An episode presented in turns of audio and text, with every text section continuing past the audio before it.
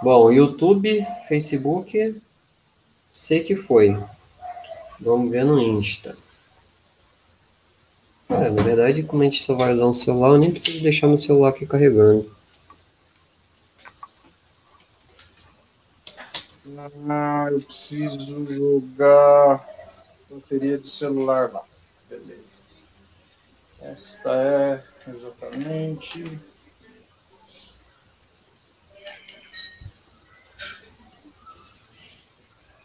Estamos quase. Não, tá tranquilo, também não.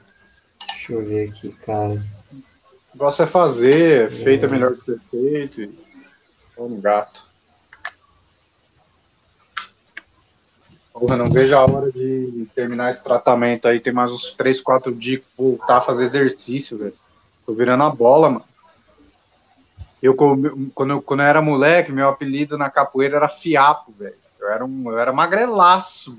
Eu fui me pesei hoje, 85 quilos. Falei, caralho, velho. Eu tenho 1,80 de altura, pô. Tinha que pesar 78 no máximo. 78 forte. Eu tô gordo, velho. Tá foda. Cara, eu acho que eu não. É, e, eu e, quando, e, quando, resolveram comprar um galão de 20 quilos de sorvete aqui, velho?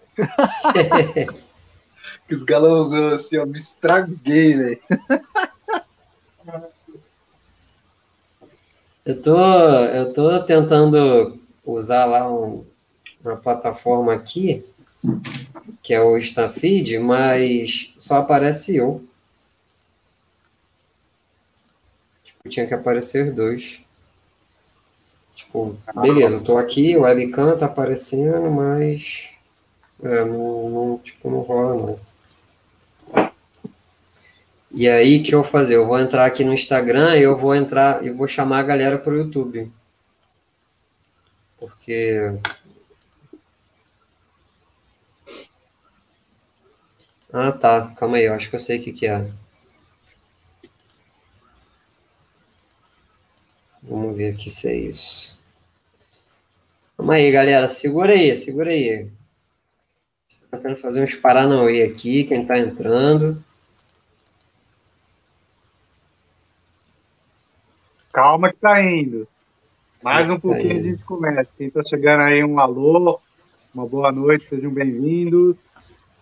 É, eu vou dar uma divulgada aqui na live em alguns grupos de WhatsApp, então vai desfocar um pouco o meu rosto, enquanto o Gucci vai resolvendo aí as questões, para que mais pessoas possam chegar. Quem vai chegando aí já vai deixando o like. O like vai fazer com que as mídias digitais entendam que vocês aí estão gostando da live e vai levar essa live para mais e mais pessoas. Sempre ajuda aí, né? Pronto, esse link que você me passou é do YouTube, né, Gucci? Isso. Beleza. Pessoal, pessoal que está aí, Bom, veja se está dando algum retorno no som, alguma coisa assim. Consegui é, entrar lá. Mais no... e mais pessoas. Consegui entrar aqui. A gente está no YouTube, no Instagram agora também, Barba. Só que a gente está deitado, né? Ó, se liga, vê se você consegue ver aqui na câmera. Põe, põe, põe mais para tua Isso. Ó, a pessoa tem que fazer assim, ó. Mas beleza, tamo lá. O importante é a gente estar tá lá. Tô, tô distribuindo aqui para os grupos para a gente divulgar essa live aí, que o conteúdo é bom. Coisa boa, tem que passar para frente. Bom, é, vou citar algumas vezes aqui que a gente vai estar tá no, no, no YouTube também. Então, a galera que estiver com dificuldade vai estar tá no YouTube. Pronto, pode escolher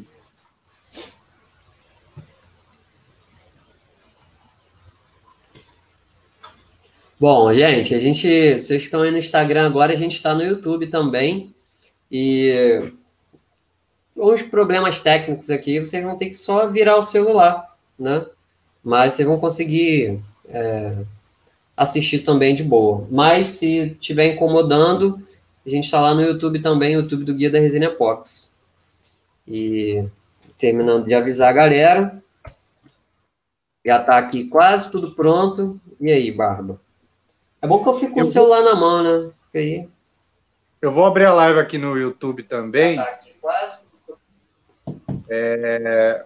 Tem uhum. chat aqui na live do YouTube? Vai sair chat? Como tem, é que funciona? Tem, tem. Quem escrever lá no chat do YouTube, a gente consegue ver. Só no Instagram que não tem. Se tiver no Instagram, mandar pergunta, a gente não, não consegue ver. Pronto. Eu só quero configurar aqui. Quero abrir direto no YouTube. Pronto, abrir, vai aparecer o chat, vou cortar o áudio. Vamos para o YouTube, gente. Vem para o YouTube. Ah, mas quem quiser também fica no Instagram, não tem problema não. É, é porque no Instagram não dá para a gente ver o comentário. Vamos para o YouTube. Aí seja bem-vindo, André, Decorações do Gesso, Resinarte Júnior Júlio Gasolina. Pô, cara, só o nome do cara já é de gente importante, né? Aí, Júlio, pô, Júlio, o Júlio é parceirão, é amigo do. Júlio, o Júlio, ele tem um grupo que é Viver, Viver de Resina, um grupo de WhatsApp, assim, amigão, é. cara solícito, ajuda, manja pra caramba, faz uns trabalhos lindos e precisar cortar o cabelo também pode falar com ele, que o cara é fera, viu? É fera? Abraço Boa. aí, Júlio. É, eu tô aqui pronto, beleza. o Ed também, Ed tá sempre aí, né? Ed é fiel. Fiel. Ed Silva. Bom, é isso aí. Eu tô pronto aqui, acertei os detalhes. Para que você quiser começar aí, ó. Bom, vou fazer aqui a, a entrada oficial. Sejam bem-vindos. Esse é o Mestre da Resina. Se não me engano, é o episódio 9.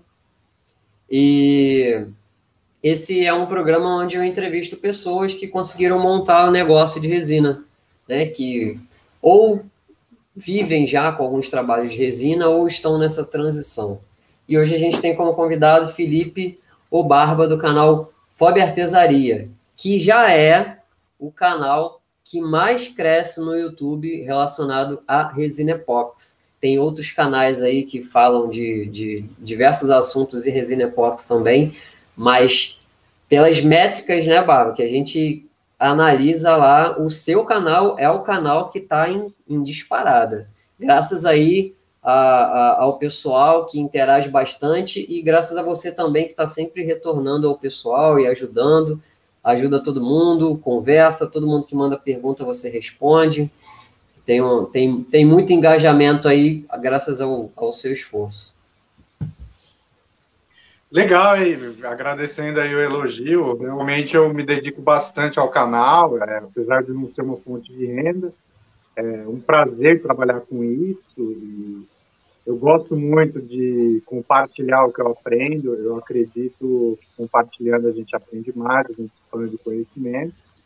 E para mim é um prazer, né? Estar aqui hoje. O Gucci é um, um amigo aí. Quando eu comecei aí na resina, no meio do caminho, encontrei com ele é, ele faz peças em resina, mas de maneira não de maneira comercial para ele próprio, mas o pega dele, o, no fundo aí o trabalho dele é voltado para o marketing digital e especializado para resina ecológica. Acho que é o único que faz isso hoje no Brasil.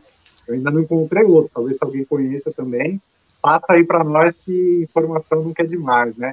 Então, é sejam bem-vindos àqueles que estão chegando, quero parabenizar a presença de todos, é, a presença de vocês me ajuda muito. Às vezes eu vou tirar o olho aqui da câmera, que eu vou estar olhando para o computador para ver aí o comentário, para estar acompanhando o chat, né? E, ah, isso, quem também está aí, ó, aproveita e se inscreve aí no canal do Gucci. Informações valiosas para você aprender não só a vender o seu produto, mas a como mostrar, como apresentar o seu produto para você, que na verdade faz parte do processo. A venda é como se fosse a cerejinha do bolo, mas tem todo um trabalho que se faz de base para você conseguir vender o bolo para a pessoa, né? E a venda está lá no cerejinho. Mas é isso aí. Vamos lá. Isso aí. Show de bola. Barba, é, dá, dá uma olhadinha aí no teu som, parece que tá meio abafado. Vê se tem alguma coisa encostando no, no microfone dele. Ah, tá abafado que eu tô sem fone. Peraí que eu vou pegar o fone, esqueci do fone. Ah, então vou pegar. Fala aí, Adrailson. Seja bem-vindo. Barba, cabelo e resina, que o Júlio falou. E isso é brabo esse Júlio também. É, galera, eu estou fazendo assim um, um trabalho que é, eu considero importante e que as pessoas que querem encarar é, a, a resina epoxy de modo profissional vão precisar. Elas precisam, né? Só que é algo que, que as pessoas ficam procrastinando. E isso é normal. As pessoas querem só aprender a técnica e esquecem que elas têm que aprender como que vende aquilo ali, né? Porque o mercado é concorrido, não na, na, na, sua cidade, mas o mercado já. Na, a resina epoxy surgiu através da internet. Pode ver que ninguém, você vai nas lojas aí, não tem, não tem ninguém que venda produtos de resina epóxi em larga escala. Então, é, boa parte da resina foi, foi encontrada, as informações foram encontradas a partir da internet. Então, como é muito, tudo muito novo, a gente tem que usar a internet para poder alavancar né, o nosso negócio de resina epóxi. E aí, o meu, meu, meu, minha proposta é justamente é, passar o que eu sei para vocês de marketing para que vocês consigam encontrar esses clientes que têm potencial de vender, de comprar esses produtos de resina epóxi. E aí, Barba, tá me ouvindo aí agora?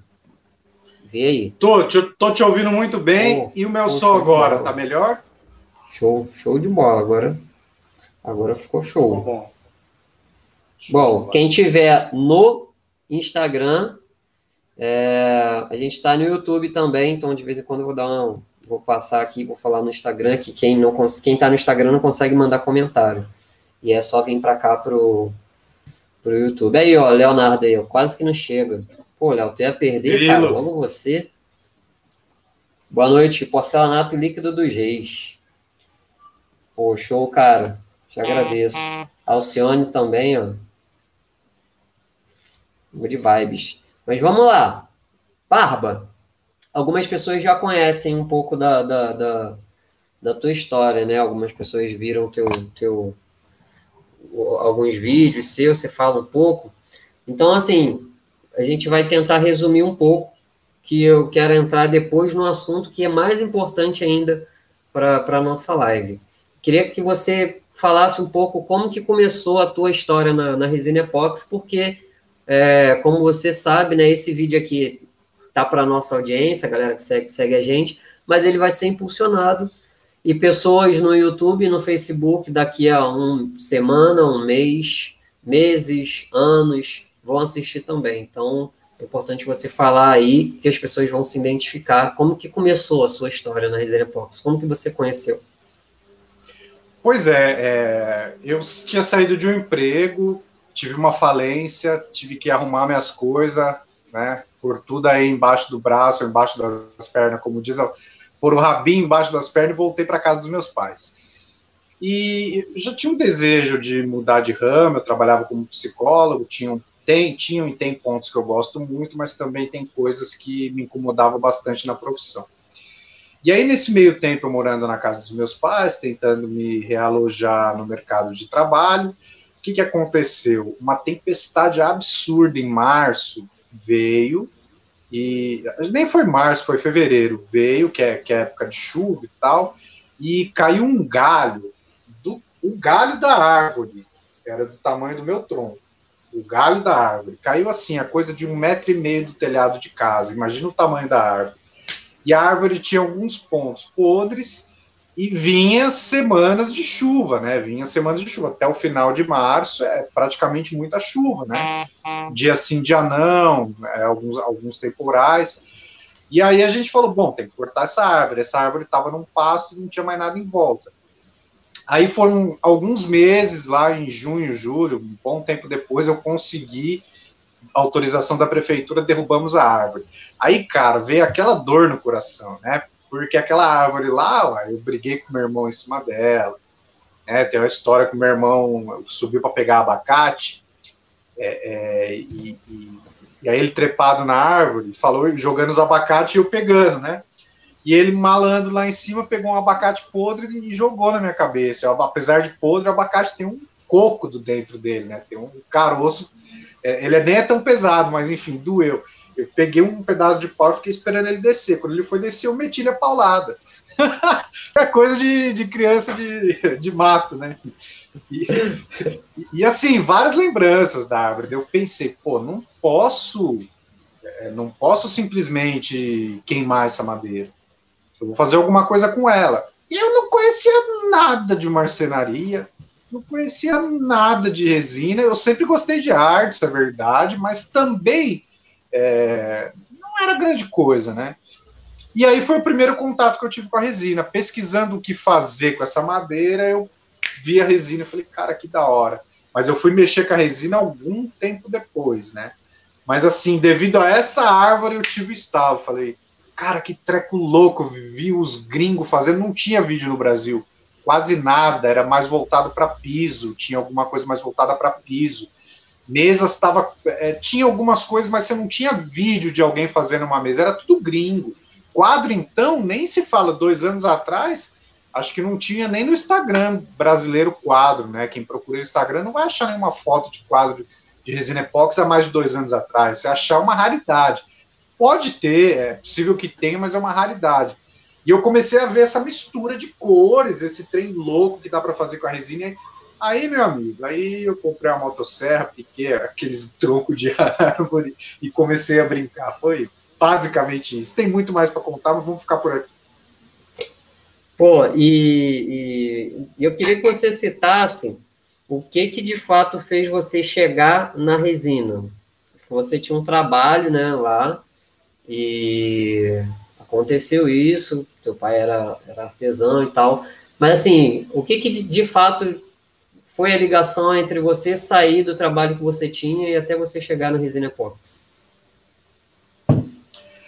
A, a, ligação, assim, é, é, acho que tem algumas coisas que fizeram essa ligação de eu sair de alguma coisa e, e partir para outra, né? Eu já não, já não queria voltar para aquele trabalho. É, primeiro ponto. Já não queria voltar a trabalhar como psicólogo.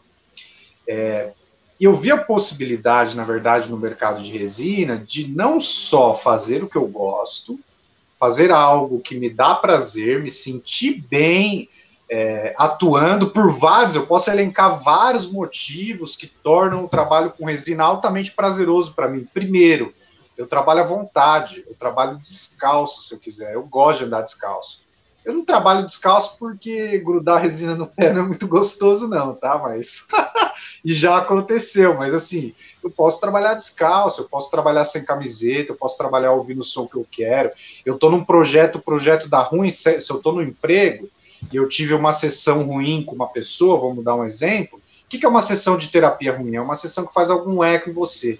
A pessoa, de repente, contou que ela fez um assalto a mão armada que bateu com o cano do revólver na cabeça da pessoa e eu, psicólogo, sofri um assalto igual a esse. Imagina a pessoa me contando isso, a raiva que eu vou sentir dela.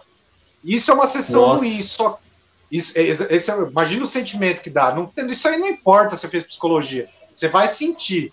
O teu treino é para você não reagir a esse sentimento e, entendeu? Rasgar o emocional da pessoa, rasgar com ela, saca? Mas, mas, percebe que aquilo vai te deixar mal? Percebe que vai estragar o teu dia? Só que aí eu tenho mais sete atendimentos. Mais sete horas atendendo sete pacientes, bro. Cara, todos os outros sete atendimentos vão ser ruins, só que eu tenho que trabalhar, pô. Então, percebe? Carresina não. Carresina, eu de repente fiz o molde, o bagulho rasgou, escorreu resina. Fiquei com raiva, cara. Eu cato o martelo, dou lá uma martelada, perco dinheiro, prejuízo ali, viro as costas e vou mexer amanhã. Claro, não vou dar uma martelada, né? Óbvio, mas o que eu quero dizer assim é que eu consigo é, aproveitar o melhor do meu tempo com a resina. É muito difícil você conseguir fazer isso em outros tipos de trabalho. É muito difícil. A autonomia, a liberdade que o trabalho com resina me dá hoje, é, ele não tem preço assim. Além desses aspectos, é, eu também gosto de dinheiro. Quem não gosta de dinheiro? Diz aí. Você não gosta de dinheiro? pode ser, né? Tem gente pode ser que não goste. Quem Agora, tem muito eu, não gosta, não. É, diz que não gosta, né? Mas eu conheço é. quem tem muito também, ó, mais apegada a dinheiro do que às vezes até a família, mas deixa para lá. É. Mas aí, aí, é que tá o ponto. É, gostar de dinheiro não significa que eu vou passar por cima dos meus princípios para conseguir dinheiro. Não significa que eu vou além do que, do que eu acredito, do que eu acho certo. E, e, e, mas o que eu vi no, no mercado de resina é uma possibilidade de viver bem, de viver ganhando bem, fazendo o que gosta. Claro, não é do dia para a noite, é um processo. Mas por, pela resina ser um mercado que ainda não é popularizado, quantas pessoas conhecem de resina epóxi? Você que está aí, há quanto tempo você ouviu falar de resina epóxi? Já, já te falo aqui agora. Quantas pessoas provavelmente conhecem resina epóxi? aproximadamente 0,30% da população brasileira. Não é nenhum, é 0,3% da população brasileira, aproximadamente. Tá autoexplicativo. Eu, eu, não, eu não colhi, isso que, é o, isso que é o da hora do, do Gucci. Cara, a amizade com ele foi, tá sendo muito boa e vem agregando muito meu conhecimento. Por quê? A minha sensação que a resina ia explodir, que era uma oportunidade de ganhar muito dinheiro, era meramente intuitiva. Por quê? Porque eu fiz um, um cálculo de intuição. Porra, eu não conhecia a resina dois anos atrás, meus familiares não conheciam, meus amigos não conheciam. Ninguém que eu conhecia me falou da resina epóxi. Eu descobri porque caiu uma árvore e eu queria fazer alguma coisa com a madeira. Quer dizer, ninguém, eu, eu ficou claro para mim que ninguém sabia daquilo ali. Eu falei, putz, que da hora. Aí eu fiz o primeiro trabalho, tá na, tá na área de churrasqueira aqui de casa. Eu fiz uma porcaria, mas aquele trabalho é meu, não dou, não vende, meu não dou, não quero saber, é meu. é, é, é, é relíquia, é herança. Aí, cara, aí o que, que aconteceu? Intuitivamente eu falei, pô, se ninguém sabe desse negócio tão bonito que dá para fazer, cara, eu vou entrar nesse mercado ontem. Ontem, não é hoje, é ontem, o mais rápido que eu puder eu pensei é, intuitivamente, só que eu não tinha noção das informações que o Gucci está trazendo. Quanto que é mesmo aí, Gucci? De pessoas que conhecem esse mercado hoje? Aproximadamente 0,3% da população brasileira. Quer dizer, é um mercado que tenha muito, muito, muito a crescer. Depois eu constatei algumas coisas, né? Por exemplo, grandes lojas têm resina epóxi? Raramente. Raramente. Onde eu vi trabalhos de resina epóxi em lojas? Mercado Quando Livre tem revenda. Já... Quando tem a revenda. É... Aqui é na revenda região de São de Paulo. É. Revenda de lojas que a gente já conhece. Sim, aqui em São Paulo, por exemplo, tem uma região que é Serra Negra, que é uma região que, que, é, que, é, que é uma serra com toda, toda é uma mata, é, preservada, tem hotel fazenda, tem sauna, tem, e aí tem o centro da cidade, que é comercial, e é obra, artigos de decoração. Lá, uma tia minha, que foi passar um final de semana lá, depois de eu empurrar ela um monte de foto de resina epóxi, ela gosta dessas coisas, ficou maravilhada com as fotos, ela falou, ó, oh, eu achei isso aí que você está falando lá, numa loja lá. E era um produto feito lá, com, com as características dele. Sabe quanto? Uma mesinha de centro? Uma mesinha de centro pequenininha. Sabe quanto? 3,800. Eu conhecendo o resino que eu conheço, a pessoa gastou, quem fez ali, ó, gastou 400. Ó. É a ponta do mercado. Isso você está falando do filé mignon do mercado da coisa fina, não é do teu vizinho, não é do teu amigo, não é do teu parente. Pode ser que você tenha um parente que possa pagar, um vizinho, pode ser até que você possa pagar isso. Mas veja, eu estou falando do filé mignon do mercado, não tem em qualquer lugar. Não é em qualquer lugar que alguém dá 3,800 numa mesa de centro. Não estou falando nem numa mesa de jantar, que numa mesa de jantar já pouca gente dá. Mas é uma mesa de centro, de 50 centímetros, com um pezinho de ferro que eu faço aqui no fundo de casa um igual. Sabe assim? Mas tem mercado que paga isso? Com certeza. E, e, cada vez mais a gente descobre mercado maior ainda que pode pagar isso, né? Essas pessoas que não conhecem não têm a mínima, mínima ideia do que é resina epóxi. A gente vai chegar lá. Ô, Barba, é, quando você começou a. Você, você olhou a resina aí, aí você viu um potencial de, de. Opa, vou ganhar um dinheiro com isso. Mas tu também sabia que aquilo ali poderia ser um hobby, até porque você já tinha emprego, você trabalhava como psicólogo, e aí você vamos dizer que não, você não pode ter, não ter pensado nesse termo, mas é o termo que a gente usa hoje, de hobby remunerado. Eu acho que é a melhor definição que tem para os trabalhos de resina, né? Hobby remunerado. Você trabalha? Não, tem um hobby remunerado. Pô, isso é ótimo, né? E quando dá mais quando é um hobby muito bem remunerado. Antes de você é, é, é, é vender ali o teu, o teu primeiro trabalho que você fez, Quanto tempo você levou para produzir um trabalho e conseguir vender esse trabalho? Você pode ter Olha, produzido tem... outros nesse caminho e tal, mas nenhum deles vendeu. Mas aquele ali, o último ali que você produziu e vendeu, quanto tempo levou ali entre produção e venda? Oh, os, os prim... vários dos meus primeiros trabalhos eu não vendi. É, teve, Uh, eu estou puxando na memória. Eu não tenho certeza se esse trabalho, se essa experiência que eu vou trazer é a, é a mais. É, é, seria o, o, primeiro trabalho, mas é o primeiro que eu tenho uma lembrança clara, assim, né? É, Para ver como às vezes a, a vida prega peça. Uh, eu fiz um, uma tábua de frios que era o seguinte: depois que a árvore caiu, é, eu fiz um trampo com resina não vendeu. Eu, eu, não tinha noção de como acessar o mercado, ele não vendeu. É, a resina era cara, eu fiz mais dois ou três trampos e não vendeu, e eu não tinha mais grana para comprar, mas eu tinha muita matéria-prima aqui em casa, tinha comprado um ou outro maquinário, comecei a fazer algumas coisas de madeira. Fiz cama de madeira, fiz armário de madeira, tudo no ramo da marcenaria tudo encomenda, preço barato. Eu não queria voltar a trabalhar com psicologia, abandonei a psicologia e falei, cara, eu vou viver disso. FC, entendeu? Eu vou viver disso. FC, vou viver disso. Dinheiro eu vejo depois. Eu estava na casa dos meus pais. É, é um, um, amortecedor, porque eu não precisaria gastar dinheiro com comida, né, com, com luz, água, nada disso. É que eu estou bem guardado aqui. E eu falei, vou viver disso. Aí eu fiz uma colagem de várias madeiras. Essa colagem ficou jogada três meses. Daí sobrou, eu vendi uma, um armário bem vendido, num preço justo, porque eu vendi as coisas tudo baratinho para meus vizinhos, meus amigos, para quem dava. Eu queria trabalhar com isso. E eu ainda não tinha nenhuma noção de marketing digital, nem aonde expor os meus produtos. Eu tava, cara, perdido, só que eu gostava tanto de mexer no que eu tava mexendo, de fazer o que eu tava fazendo, entendeu? Que eu troquei o, UFC para as outras coisas e falei, eu vou fazer isso.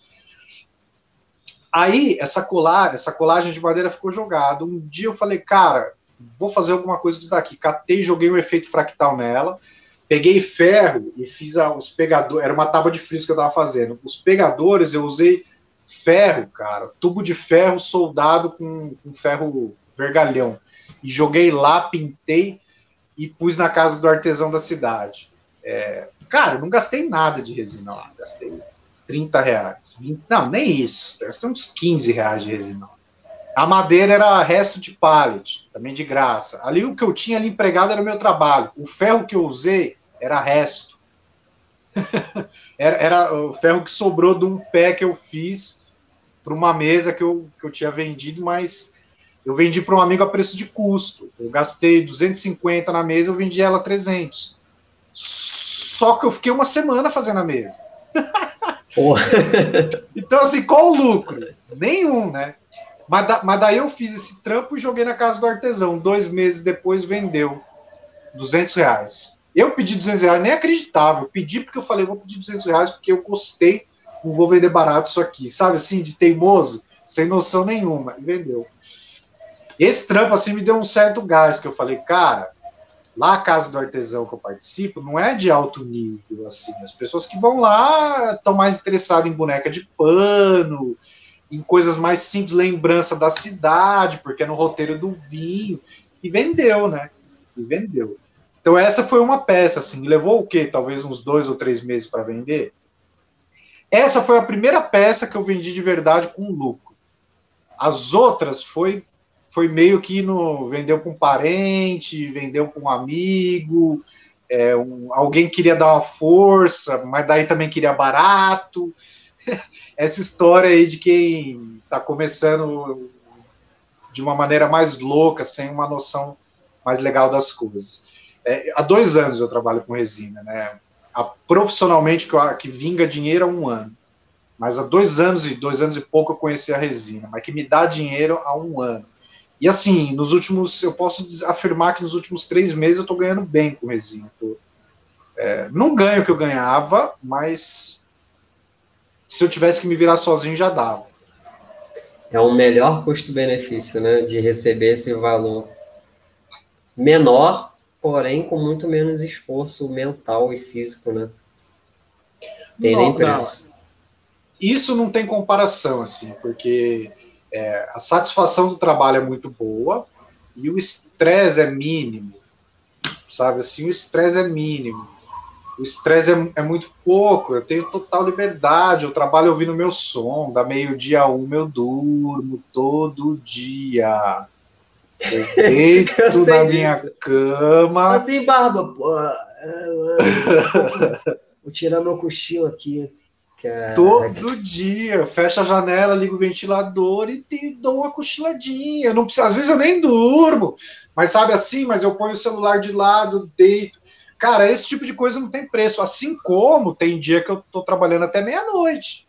É, tem trabalho para entregar, ou então dá uma louca, dá uma, uma intuição de fazer um negócio, saca? Mas não dá, não dá para comparar a vida que eu levo hoje. E ainda digo mais apesar de hoje eu não ganhar bem quanto eu já ganhei, se eu pensar daqui 10 anos, eu devo estar tá ganhando, é muito provável, é muito mais provável que eu esteja ganhando mais com resina do que com psicologia. Então, assim, é, o, o, o profissional liberal como nós, que são artesãos, que fazem trabalhos, eles vão cativando uma rede de clientes eu achava que a melhor propaganda era boca a boca. Eu vim descobrir aí, devido a esse cara aqui, que é a segunda melhor propaganda. Porque a melhor propaganda é outra, hoje em dia é outra, depois das redes sociais surgirem, é outra. Mas a solidificação da sua marca é um trabalho constante de investimento em qualidade, em relação, um trabalho de alto nível para você solidificar a tua marca. Agora eu que vou perguntar essa para você. Qual é a maior forma de divulgação hoje, Gucci? Cara, sem sombra de dúvida, anúncios nas plataformas sociais. Facebook, Instagram, YouTube. YouTube só para quem produz conteúdo, mas para quem não produz vídeo, conteúdo, vídeo longo, né? Facebook, Instagram. É, de longe, o outdoor que você coloca em cada esquina praticamente da tua, do teu bairro, da tua cidade, ou do bairro da tua cidade que você quiser colocar, com valor, sei lá, 20 vezes menor e com alcance 20 vezes maior. Porque hoje a atenção está no digital.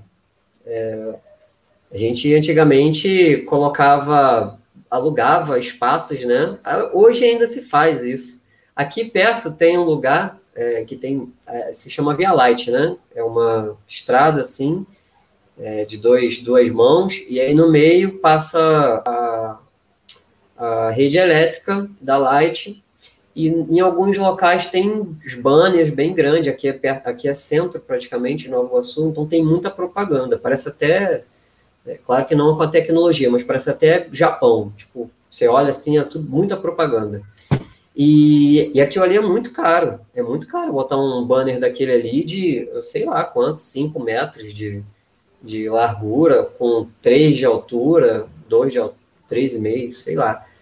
Eu lembro que na minha época os caras cobravam, acho que era 4 mil, e o negócio ficava, acho que 15 dias, na minha época, que eu digo assim, bem antes de eu conhecer a internet, quando eu era adolescente.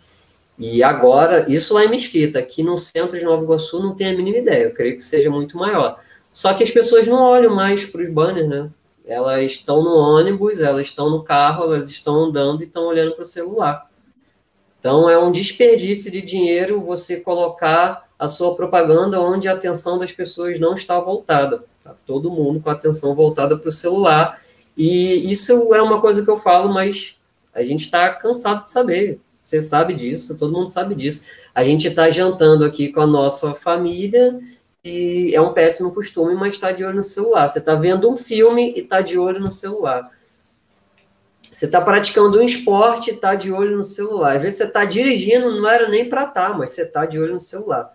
Então, se você coloca a sua propaganda no celular das pessoas para aparecer ali, a, a, o, a, o, teu, a, a, o potencial de você conseguir vender para elas, você converter elas num, num, cliente seu é muito maior do que você usar o boca a boca, né? Ainda mais na pandemia que a gente está agora, né? Que a gente não pode nem mais ficar conversando muito. E, e, e também do que você botar anúncios de papel, adesivo, banners, as coisas assim. Então, a atenção está no digital, você tem que saber usar o digital para divulgar os seus produtos e serviços de resina Cox. Então. É isso aí, é... Me lembrou uma situação que alguns dos meus trabalhos eu deixo numa loja aqui próximo. E eu fui descobrir que poucas pessoas passam na loja. É, qual, qual, é o interessante da relação? Né? A, a, que você tem que pensar a relação. É, eu deixo consignado na loja, eu tenho que deixar um preço mais barato para o lojista poder ter o lucro dele, certo? Uhum. Então, é, o que, que acontece? Vamos dizer, eu tenho uma mesa de centro lá, eu fiz, ela me custou 200, eu poderia vender ela a 600, 700, até 800 no consumidor final, mas no lojista, vamos dizer que eu poderia vender ela a 600, no lojista, eu vou vender ela a 400, para o lojista vender a 600, dependendo, vou consignar, né, nem vender. Se eu quiser vender, ele vai me pagar 280, 300 para vender para eu. Já fiz isso também, tábua de carne, eu fiz um monte aí, vendi no lojista baratinho. Tem que me virar, cara. Essa que é a realidade, às vezes eu faço umas loucuras dessa. Mas aí o que, que acontece? Se eu pegar esses 200 reais que teoricamente eu daria de comissão para ele, mais os 200 de lucro dele, dá 400.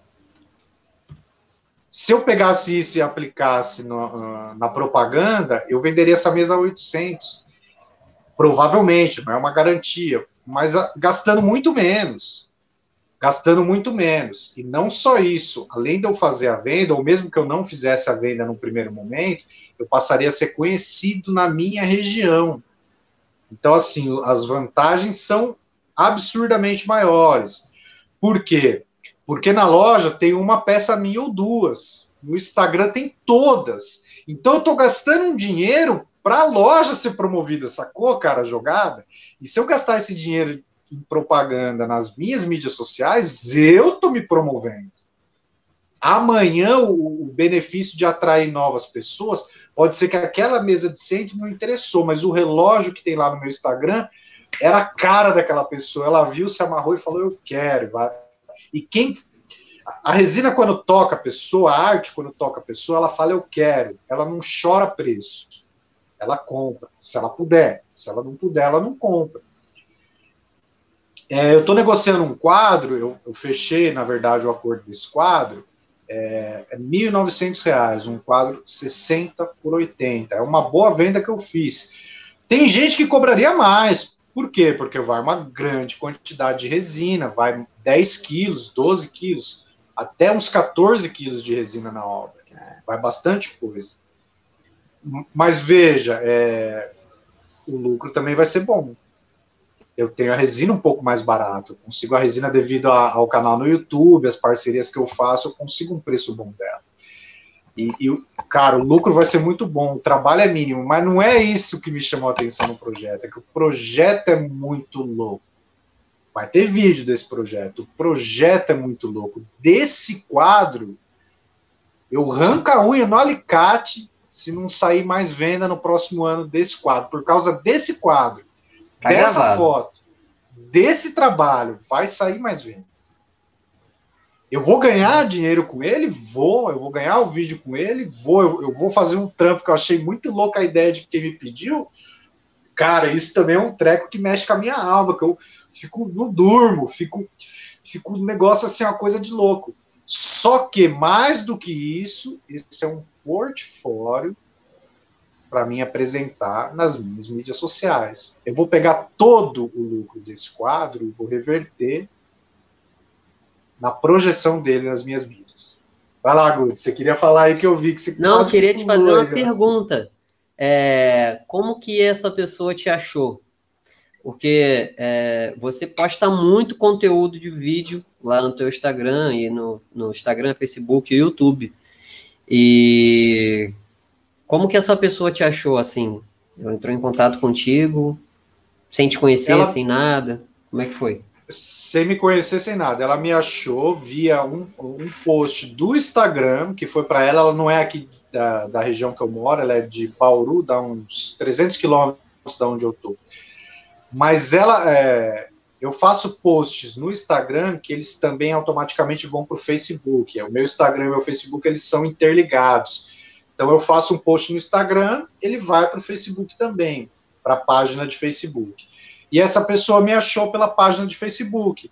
É, ela viu na gringa o modelo do quadro, estava com a foto da gringa, é, que ela viu de fora do, do, modelo do quadro, e aí ela foi atrás, ela começou a ir atrás de pessoas, né? Eu fui a terceira. Só que aí, quando ela começou a conversar comigo, é, eu mostrei meu Instagram, eu mostrei meus trabalhos, eu comecei a discutir o projeto com ela, comecei a explicar as coisas, ela botou fé. Eu dei o preço contando que ela ia chorar, eu ia descer até uns 200, 300 contas. Chora não. Falei, é tanto. Ela falou, tá bom, paga adiantado. Tá eu bom. falei, ó, assim eu tô gostando. Por quê? Porque eu já tive problema, tá? De, de fazer a peça sem cobrar nada. Hoje em dia é 30%. Se não pagar 30%, eu não começo a fazer.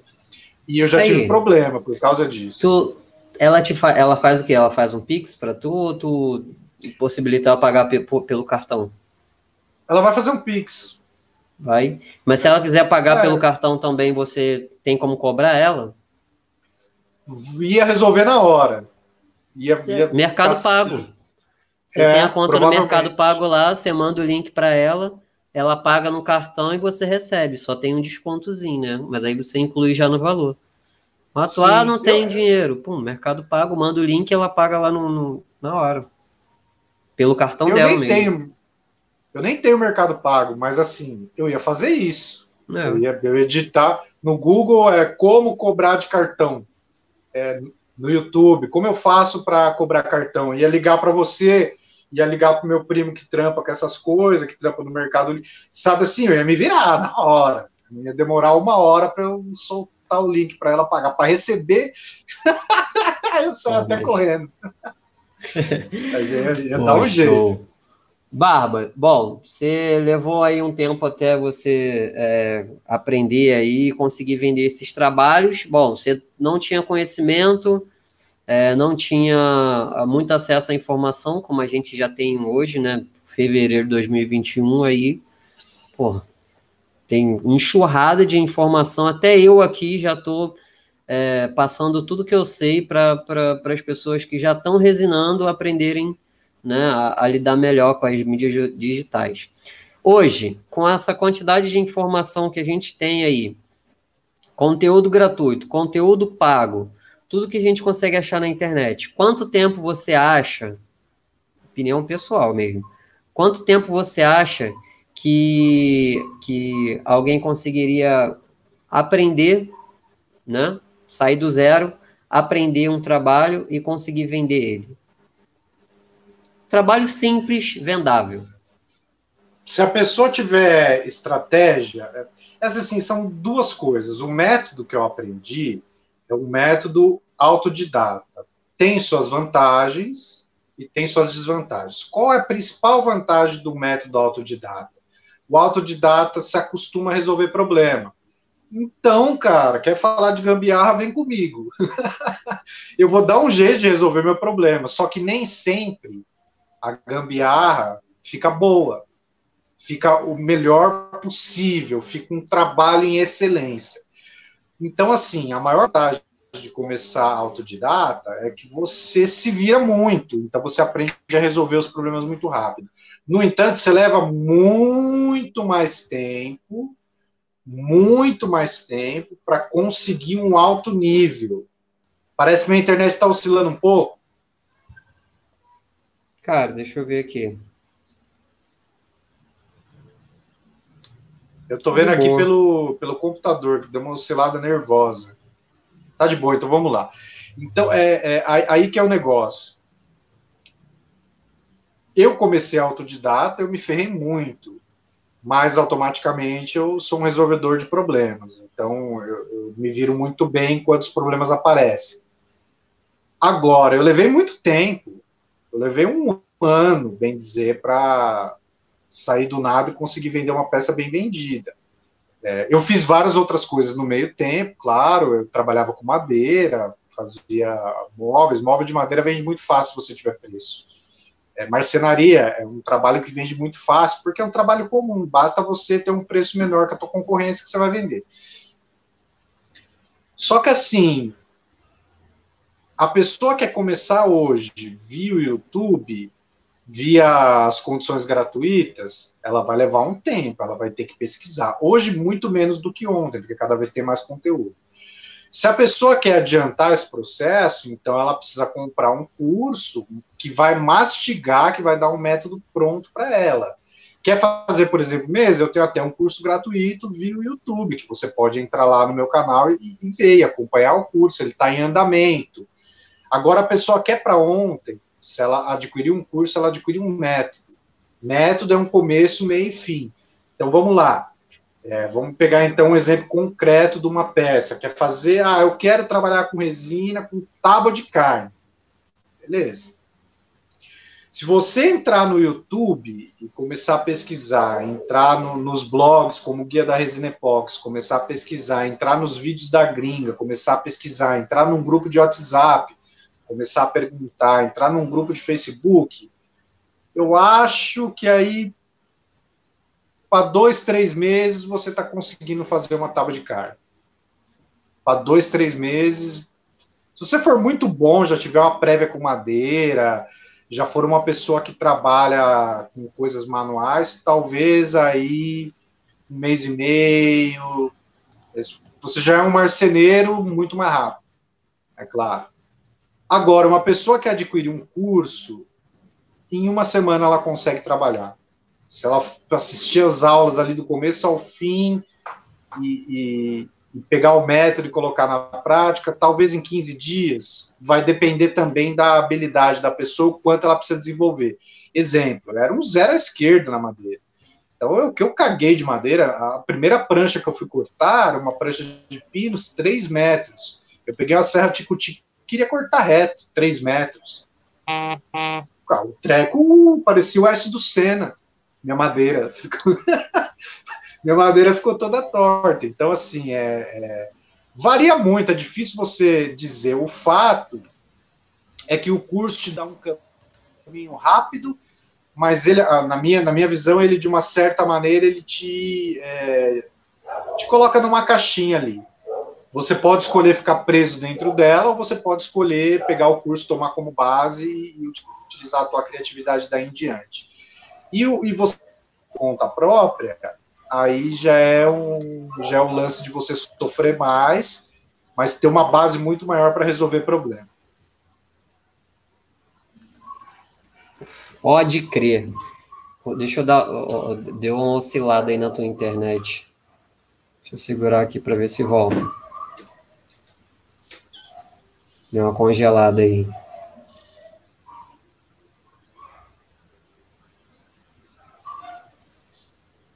Galera, é... não sei se vocês sabem, eu tenho um grupo lá e o nome do grupo é Resineiro Raiz, só que é um grupo no Telegram. Minha conexão é... deu uma oscilada, voltou, eu fui ver o meu roteador aí. Voltou, voltou, voltou. Voltou. É, eu, eu puxei o roteador até o limite do cabo, onde dá para chegar mais perto daqui. Show. Tô falando aqui, só dando uma, uma aqui, que eu tenho um grupo lá, que é o tele, do, no, no, Telegram, e lá eu mando sacadas relacionadas à parte empreendedora mesmo do negócio, que é o que eu faço aqui, das mídias digitais e tal. Então, é, vocês estão no grupo do Barba, vocês é, é o melhor grupo que tem que eu conheço de resina. Então, vocês estão sempre lá trocando, eu já participei lá também. Depois eu tive que sair quando eu estava no momento do estudo, e aí depois eu vou até pedir para o Barba me, me colocar de novo. Mas assim, quem quiser saber sacadas de mídias digitais, a parte empreendedora do negócio de resina, eu tenho um grupo lá no Telegram, e aí tá no meu blog, tá no, na bio do Instagram, tá na, no, no na link de descrição dos vídeos do YouTube. Então, fiquem à vontade aí para poder entrar. Estou sempre mandando conteúdo lá bacana. E Barba, é, cara, agora eu queria fazer, eu queria saber de você. O que que você acha que, que, que esses resineiros iniciantes fazem, né, na hora de vender o produto deles e, e que você faria diferente? O que que eles, você acha que eles fazem de errado? E que se você tivesse não que eles fazem de errado, porque eles, na verdade, às vezes nem sabem que é, qual é a melhor estratégia. Mas o que, que você faria diferente se você estivesse começando agora e, e, quisesse vender alguns produtos, né? Vamos dizer, pô, a galera está começando, não está conseguindo vender, e, e, o que, que você vê assim é algo que de cara você fala, ó, isso daí eu não faria. O que, que você acha? O que, que eu não faria? Uma peça mais ou menos. Uma peça com detalhe, com defeito. É, eu fiz algumas. E algumas eu vendi, a maioria, depois que eu cheguei a essa conclusão, eu tirei, assim, mas é, perde numa peça, mas entrega ela da melhor maneira possível, assim. Eu acho que o, o, os defeitos não pode ter na peça. Outra coisa, é, às vezes vai na resina mais barata sem uma certa noção e compra a resina que vai amarelar para um projeto que não pode amarelar. Então, você fez uma resina pigmentada, não tem problema ser a resina mais barata, sem proteção UV, porque o pigmento vai esconder o amarelamento dela. Mas, de repente, assim, você faz uma biojóia, usa uma resina que amarela, sem saber, muitas vezes, e você entrega a resina transparente para a pessoa e dali um mês, dois meses ela amarela, cara, isso é horrível, horrível. Então, assim, é, acho que são duas coisas. Primeiro, cuidado é, com a qualidade das peças, e segundo, cuidado com a, a, o tipo de resina que muitas pessoas pecam e não usar o tipo específico de resina para o projeto específico. Eu vou dar até um exemplo. Eu estava iniciando uma parceria com uma marcenaria, eles queriam que eu resinasse as bancadas que eles iam vender. 80% da, das bancadas que as pessoas compravam era pedra mármore branca. E aí ele falou, tem que ser resina branca. Eu falei, resina branca não vou fazer. e vai amarelar. Tem resina que não amarela? Tem. Mas imagina aquela pessoa exigente que pagou caro numa bancada branca e dois anos depois, porque a bancada fica no, é, de, é, de, cozinha, né? Fica no sol, cara. Toda cozinha, ou a maioria das cozinhas, tem uma janela. Principalmente quem paga caro, que é uma casa chique, geralmente tem uma janela gigante. Quase que do tamanho, muitas casas são assim, quase que do tamanho da bancada, para entrar aquela luminosidade aonde se cozinha. E aí, como é que faz? Vai amarelar, cara. Eu não vendo, eu, não, eu prefiro não vender. Prefiro não fazer esse trabalho, que amanhã é o meu nome que vai é, é, na bagaça amarelada. Eu vou dar outro exemplo. Tem uma youtuber de Sorocaba, é um casal que eles fazem esses negócios de. É, é, do YouTube, eles são de um canal do YouTube, agora não lembro o nome do canal, mas são de Sorocaba, que é uma cidade próxima aqui. E eu vi eles faz... na verdade, eles eles pagaram uma empresa para fazer uma bancada para eles, eles gravaram um vídeo do processo da bancada sendo feito. E o que, que aconteceu? Amarelou, trincou, e os caras queimaram até onde eles puderam a empresa, claro. Teve trinco, cara, a bancada trincou. A bancada ter trincado, a base foi muito mal feita, porque a resina epóxi é de alta dureza, cara. Ela não trinca fácil. Ela empresa, não trinca hein? fácil. Empresa, empresa com CNPJ é a coisa toda. Engraçado. Casal de Sorocaba. Engraçado. Só fazer um parênteses aqui. Eu tenho um vídeo lá no YouTube que tem mais de 30 mil visualizações, que é o primeiro vídeo que eu postei lá sobre bancadas de porcelanato líquido. Então, muita gente que procura bancada cai lá nesse vídeo. E nesse vídeo eu falo que trabalhar com resina epóxi na bancada não é fácil. O Barba sabe que não é fácil. Mas as pessoas acham que só porque tem o gringozinho ali derramando a resina em cima da bancada, é só fazer aquilo ali e pronto, acabou. Aí eu falei, para vocês terem ideia, eu estava respondendo uma mulher, né? Ah, eu fico até desanimada de você falar que é difícil trabalhar com a resina. Eu falei, se você souber fazer bancada é, é, de uma forma fácil e prática, por favor, me mande seus trabalhos que eu vou ajudar a divulgar. Porque as pessoas que eu conheço, tem algumas que sentem mais dificuldade em fazer uma bancada, justamente não pelo só fato de, de fazer, mas bancada é muito mais usada do que mesa, né? Então, a durabilidade da bancada tem que ser muito maior do que uma mesa que você usa esporadicamente. Nem todo mundo senta na mesa né, para poder é, comer todo dia. Agora, a bancada não, tá ali direto. É água, é sol e tal. Aí ela, ah, fica até desanimada. Eu falei, então, se você souber fazer de uma forma prática e fácil, é, é profissional, que você consiga entregar para o cliente, top, por favor, me manda que eu vou ajudar a divulgar, porque eu acho isso difícil e eu conheço várias pessoas que acham é, isso difícil. Tanto é que você é, é, tá, tinha feito uma bancada lá que você até parou de fazer, né? Porque é, a, a, resina lá que estava sendo usada na época que você estava trabalhando amarelava mais fácil, e aí não tem como você entregar um, um, um trabalho para um cliente que vai amarelar, ou entregar um trabalho para o cliente que vai ficar, vai acontecer igual pro, aconteceu com esse casal aí, vai rachar no meio, vai trincar. E aí? Se é fácil de fazer, de repente fazer uma, de repente não, sim, fazer uma mesa pode ser mais prático de fazer, de entregar, né, para o cliente do que uma bancada, porque a mesa é menos utilizada. Agora, bancada realmente, cara, não é como só o videozinho gringo não dos caras derramando, passando a, a, a pazinha dentada e olha, tirou a, a fita, é, é, é, a fita desmoldante, pronto, acabou. Nunca mais vai ter nenhum problema. Hum, fala para eles, Bárbara. Esse vídeo só. gringo, esse vídeo gringo que você está falando é de um canal que os caras desenvolveram. O cara que faz o vídeo, ele desenvolveu, ele desenvolveu a resina específica, a base que ele usa específica, a tinta epóxi específica. O cara é um fenômeno lá nos Estados Unidos. Ele desenvolveu especificamente para o trabalho dele. Então, assim, a, a, gente tem, quer ver outro problema clássico, é o efeito mar. As pessoas utilizam um tipo de resina que não favorece o efeito mar. Enfim, mas eu não vamos falar desse assunto técnico aí, isso é só um adendo. Deixa o assunto técnico para depois. Pode crer. E, Barba, é, qual que você acha que é o maior problema das pessoas que estão iniciando no mundo da resina? Cheguei agora, eu recebo, para você ter uma ideia, eu recebo entre cinco, mais ou menos umas cinco pessoas no meu WhatsApp por dia, num dia fraco, num dia forte, assim, às vezes final de semana, feriado, tem até mais gente. E eu já sei até as respostas às perguntas de cor. Eu acho que quando o cara termina de escrever a pergunta, eu acho que eu só leio algumas, algumas palavras ali e já sei a resposta, que é sempre as mesmas dúvidas, né? E falar, não, vou, não vou responder a tua pergunta, não, vou fazer pergunta e vou deixar que você responde. Responda. Qual que é o maior problema dessas pessoas que querem iniciar no mundo da resina? Estão chegando agora e per, perdidas. Olha, quando a pessoa está chegando perdida, ela geralmente tem muitas perguntas soltas, porque ela não tem conhecimento nenhum.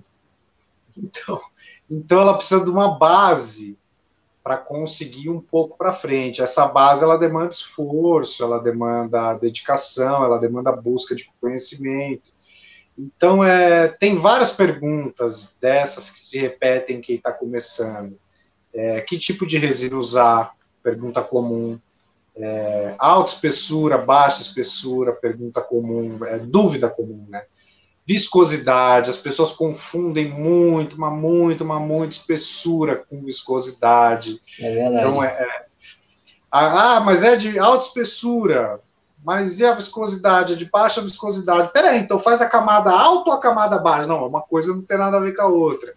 Bolha, problema com bolha é muito comum. É, Uh, pigmentação, uh, que geralmente muitos querem usar um pigmento alternativo, algumas coisas dão certo, outras não. Existem, assim, muitas dúvidas, depende muito do nível que a pessoa já se encontra quando ela vai chegando nas mídias sociais, assim. Os mais crus, que chegam sem fazer nada, geralmente fazem perguntas mais abertas que não tem uma resposta rápida, então não dá para solucionar a dúvida, porque ela não tem uma base, mas enfim. As, da parte técnica, essas são uma, as principais perguntas, assim. É, bolha, é, viscosidade, tipo de resina, tá, tá, assim, tem um movimento muito grande de perguntas sobre EPIs, equipamentos de proteção, estão é, tendo casos que chocam na internet de pessoas com a, a garganta inflamada, na verdade, cria um nódulo, né, uma bolha aqui na garganta por alergia à resina, pipoca toda a pele, não consegue respirar. Eu já eu conheço três pessoas que passaram mal e tiveram que ir para o hospital por causa de resina epóxi, porque eles eram alérgicos. Olha aí. É, é uma minoria, é uma minoria, mas existe. Então, assim, uma dica, um toque para vocês. E eu conheço mais algumas que passaram mal, mas começaram a perceber, saíram fora, não insistiram e não precisaram se hospitalizar. Mas eu conheço três que foram internadas. É, é, E assim, uma dica: você usa os EPIs por onde a resina é mais tóxica? Pela pele, contato de pele, não é pela respiração, é pela pele. Ela também é tóxica pela respiração, mas é contato de pele. Então, luva, sempre. Esse é o mais importante. Máscara também, mas qual a dica? Se você sentir algum incômodo, pontos vermelhos na pele pipocando, cara, larga aquilo lá, vai para o ambiente aberto, se limpa. E aí pensa bem antes de mexer na resina de novo. É a tua saúde que está em risco. Você vai precisar se proteger bem para mexer com a resina. Então, assim, é um alerta, porque eu já vi acontecer algumas vezes. Esses pontos que aparecem assim, eles aparecem na hora ou eles aparecem depois de um tempo? Ah, eles aparecem depois de talvez minutos, horas, às vezes dias de trabalho. Às vezes não aparece a primeira vez. Teu organismo ingere um pouco da resina, fica acumulado da toxicidade, né, pela pele. E, e, e é, tem relatos tem relatos que é muito rápido e tem relatos que demoram alguns dias até a intoxicação. É como se o organismo chegasse em um limite até essa intoxicação aparecer, né? Então é precisa de bastante cuidado assim com a resina. Muita gente negligencia, mas vale uma informação boa. Depois do sétimo dia de cura, a resina é atóxica. Você pode dentar um pedaço de resina que teu organismo não digere. Claro, se você dentar, você vai só quebrar seus dentes. Mas em teoria você poderia ingerir um pedaço de resina que teu organismo não digere, contanto que seja resina epóxi depois do sétimo dia de cura, porque ela é um, ela, ela vira uma solução fechada e o nosso organismo não tem potencial digestivo para atuar sobre a resina. Então você pode cortar alimento, você pode pôr patê, você pode cortar carne da churrasqueira, é, você pode fazer uma salada de fruta dentro da resina, sabe? Revestir uma caneca e, e tomar igual os Vic, uma caneca de madeira com resina. Já pensou nessa ideia aí, amiguinho? uma caneca Viking, para quem tem cervejaria aí, quem é dono, ó, chama o Barba que eu vou fazer uma caneca de madeira para você personalizada. Tu serve na tua cervejaria e ainda vende para os clientes. Olha o merchan. Brincadeiras Cara, à parte, mas assim, parte boa da resina. Falando nisso, é, não tem como fazer uma caneca de resina, não? Fazer o molde, mergulhar na borracha e depois fazer a caneca com as cores que você quiser lá, com a mistura de cores. Não vi ainda. Tem. Tem, mas tem. É que vai gastar muita borracha de silicone, ninguém fez, mas é é, bem fácil de fazer assim, porque você faz primeiro a caneca separado e, e o ganchinho dela você cola com resina depois. Faz um furinho, parafuse, não Parafusa. sei, também daria para fazer com o gancho. Talvez É, também parafusa. desse para fazer com o gancho, mas podia parafusar. É, é, ou até vir com a furadeira, fazer um buraquinho na resina, na, na, na caneca e pregar o gancho, né? A, a, a empunhadura da caneca. Enfim, Pô, assim, é, esse é, o é. tipo de coisa que eu gosto, de, de criar essa solução, resolver esse problema. Você deu uma boa ideia. Eu vou providenciar esse molde aí. Eu tô com uma parceira aí que faz moldes. Novidades Show, aí do canal. show. Cara, eu, assim, aqui eu não tem como fazer muita coisa, porque eu tô num quartinho aqui que vai ser do meu filho quando eu tiver, né? E ele é do lado do meu quarto. Então, assim, eu, eu, eu evito fazer muita coisa porque minha esposa é muito alérgica a qualquer coisa. Então, eu tenho, eu tenho receio de eu, de eu fazer alguma parada assim, a- ficar fazendo todo dia, e durante o período da cura, né? de noite e tal, eu- eu solto os gases e pela gente estar passando aqui, a gente dormir no quarto ao lado, ela sentia alguma alergia com isso. Mas, pô, tem algumas ideias. Eu fiz uma, uma eu vou mostrar para vocês aqui, calma aí. Vai lá, cadê? Calma aí. Deixa eu olhar o chat aqui, que eu acompanhei quase nada do chat, tava ruim de ver. Vamos ver aqui. Uau, porcelanato líquido. Eu vi uma, eu vi um vídeo de um de um gringo queimando uma mesa e, pô, achei top, top. Só que ele usa um maquinário sinistro, né? É, mas primeiro ele vai lá, faz a, a- a- a- queima com maçarico grandão e aí depois ele vai, faz a limpeza, dá a selagem de resina e tal, aí depois ele faz as camadas, e depois ele passa por uma plana, que é uma máquina grandona, e aí show. Fica show de bola. E aí o que, que eu tinha? Eu tinha uma tábua aqui e tentei fazer isso nessa tábua. Eu dei várias camadas de resina aqui, mas eu queria que ficasse com um efeito queimado, né, por baixo. Mas aí não ficou, porque eu dei muitas camadas, cara, e acabou que escondeu. Não, e a poeira também que caiu, escondeu, né? É, Só durante o período de cura. Eu acho que não vai dar para ver, não. Deixa eu ver aqui. Não, não vai dar para ver, não. Não dá para ver. Não dá para ver, não dá para ver. É, Parece que tá só preto no fundo. Parece que tá preto, parece que tá só queimado. E, e aí aqui eu meti uma resina colorida, né? E, cara, eu tenho mais ideias aí de ficar fazendo uma, um monte de parada aqui, mas justamente por, por esse medo da toxicidade da, da, da resina, do, do, do lado do meu quarto, eu dou uma segurada. Eu não faço todo dia. Então, Tem eu vou janela comprar aí? uma máscara. Tem, tem janela, tem janela. Só que não se, bateu- aqui nesse quarto não circula tanto vento assim. Tem uma janela e tem uma porta. Mas não circula tanto vento assim. Não, você faz o seguinte: você pega o ventilador, põe ele apontando para a janela, para empurrar o ar que está circulando na sala todo para fora da janela.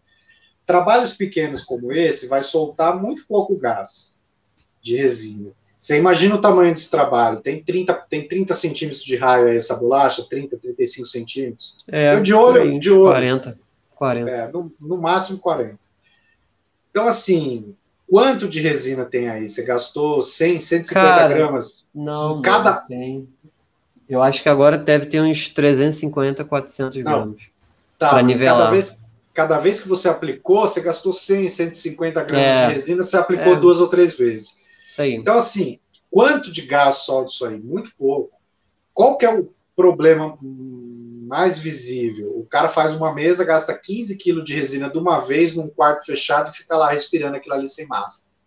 Aí é... Sa- Sacou, a- sacou, a- sacou a- o tamanho da diferença? Claro, se tua esposa for alérgica, pode ser que esse pouquinho gere um problema para ela, é um fato. Se ela não for alérgica, esse pouquinho vai passar batido, o organismo dela vai expulsar naturalmente.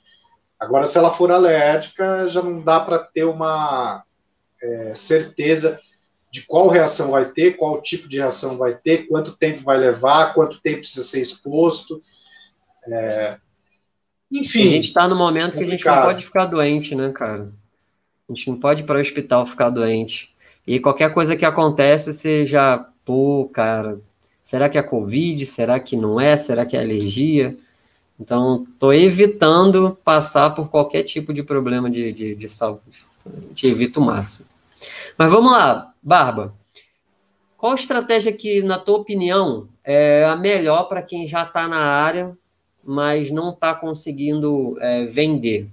Bom, você, já falou, a gente já falou aí das mídias sociais, mas você tem as suas estratégias. Você conseguiu vender sem as mídias sociais já, nesse tempo, você já falou aí. Então, assim, a pessoa não, não, não sabe mexer com mídia, está começando agora, não sabe fazer anúncio, não sabe fazer nada. Qual estratégia que você acha, fora as mídias sociais, digamos assim, é, é, seria ótima para quem está começando e está com dificuldade de vender produtos e serviços de resina?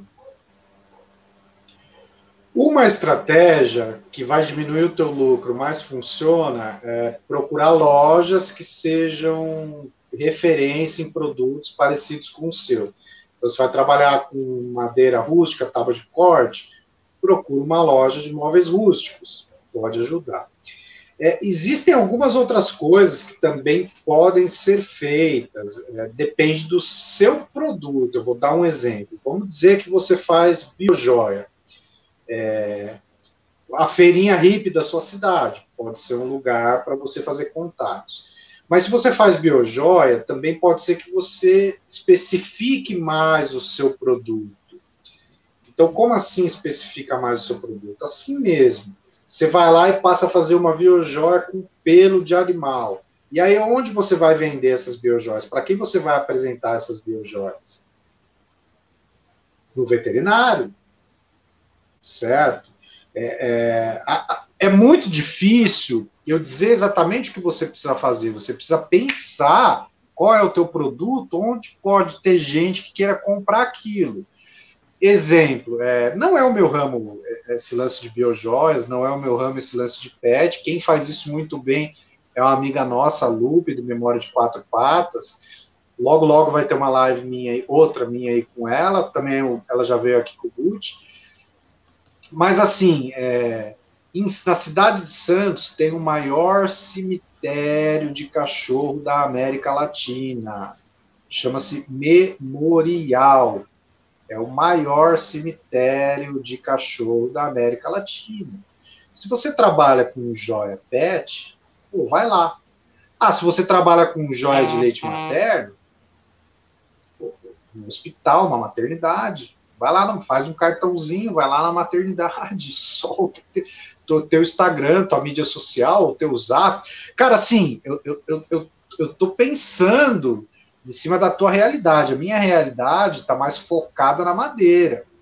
E, e, e, aí eu vendi madeira como? Eu fui atrás de lojas, foi isso que eu, foi bem isso que eu fiz. Eu fui atrás de lojas e naturalmente a mídia social foi se desenvolvendo. Depois de um certo tempo eu também é, descobri estratégias e hoje eu praticamente abortei qualquer outra coisa para venda do que as próprias mídias sociais. Mas eu não vou falar disso agora.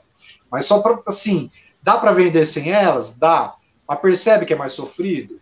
Eu tenho que, primeiro, descobrir onde está quem pode comprar meu produto. Se eu vou fazer uma luminária, eu tenho que ir na melhor loja de luminária da cidade, porque resina é caro, eu tenho que vender para pessoa que tem dinheiro, que pode pagar caro. Vai fazer uma Sim. Luminária, vai gastar 200 reais de resina, vai vender ela por 210? Não, vai ter que vender ela por 400, para você pôr dinheiro no bolso ter lucro.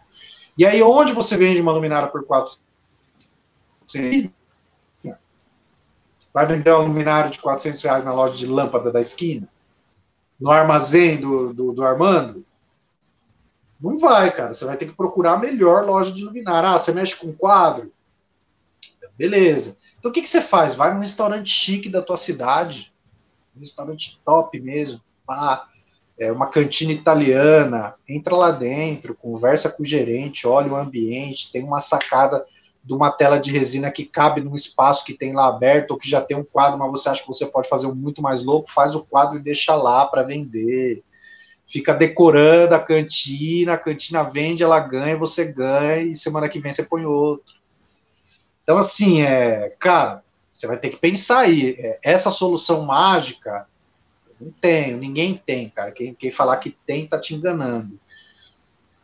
Essa parte, cara, é muito relativa à sua realidade. Aliás, não é que quem também vai é, falar que tem vai estar tá te enganando. É, na verdade, falei besteira agora, eu revogo o que eu falei.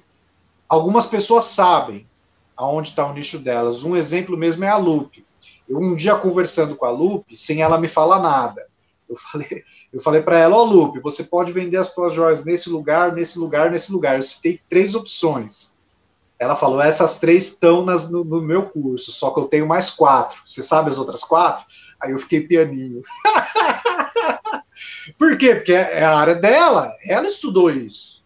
Entende? Minha área é madeira, é um pouco diferente. Também uma, uma parte da minha área é a questão de fazer vídeos, de ensinar, eu gosto muito disso. Né? São, são questões diferentes. É, você precisa aí pensar na tua realidade, ou ir atrás de alguém que já trabalha com isso, para ver o que ele faz e ver se a estratégia dele cabe na sua. Eu confesso que hoje eu estou abortando praticamente todas as outras estratégias que eu tinha para focar nas mídias sociais. E é evidente que quanto mais tempo no mercado, a propaganda boca a boca, ela não deixa de existir. Ela não deixa de existir. Uma pessoa conta para outra. Só que para você achar essa uma pessoa que conta para outra, você vai ter que fazer cartão, é, de repente numa na, na porta de uma maternidade. Agora, com as mídias sociais, você consegue fazer tudo isso dentro da sua casa, 10, 100, mil vezes com mais intensidade, maior, atingindo mais pessoas. Então, teu gasto no fundo, teu gasto, eu digo assim, por venda é muito menor, teu trabalho é muito menor, e teu resultado é muito maior. Esse é o lance. Ó, vou complementar aqui então e, e essa, essa tua ideia. Tem 14 pessoas aqui. Eu vou pedir para quem puder, coloca aqui agora lá no comentário, vai lá no comentário e coloca só uma frase, uma palavra.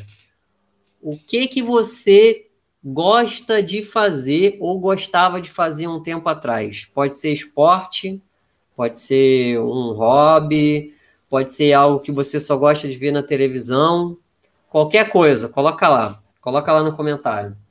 E de, a, daqui, desses comentários aqui, eu vou tirar as ideias de produtos de resina que podem ser feitos para essas pessoas e que não tem ninguém fazendo. Barba, o que, que você gostava de fazer antes da resina? Ou gostava ah, de assistir, gostava de acompanhar? O que, que você gostava? Andar de bicicleta. Beleza. Tu andava de bicicleta todo dia, final de semana? Final de semana. Beleza. Agora me fala aí, o qual é um mercado que você acha que as pessoas gastam muito dinheiro? Ó. Vai falando aí que eu vou anotando do pessoal aqui, ó. Rafael um falou carros um mercado que as pessoas gostam, gastam As pessoas muito gastam dinheiro, muito dinheiro, isso. Algo que nego que, que, que as pessoas torram dinheiro ali. Porra, nego gasta dinheiro nisso daí direto. Eu não gastaria. Bom, eu acho que tem muitos mercados, mas eu vou falar do mercado que eu vejo muitas pessoas gastarem dinheiro. É,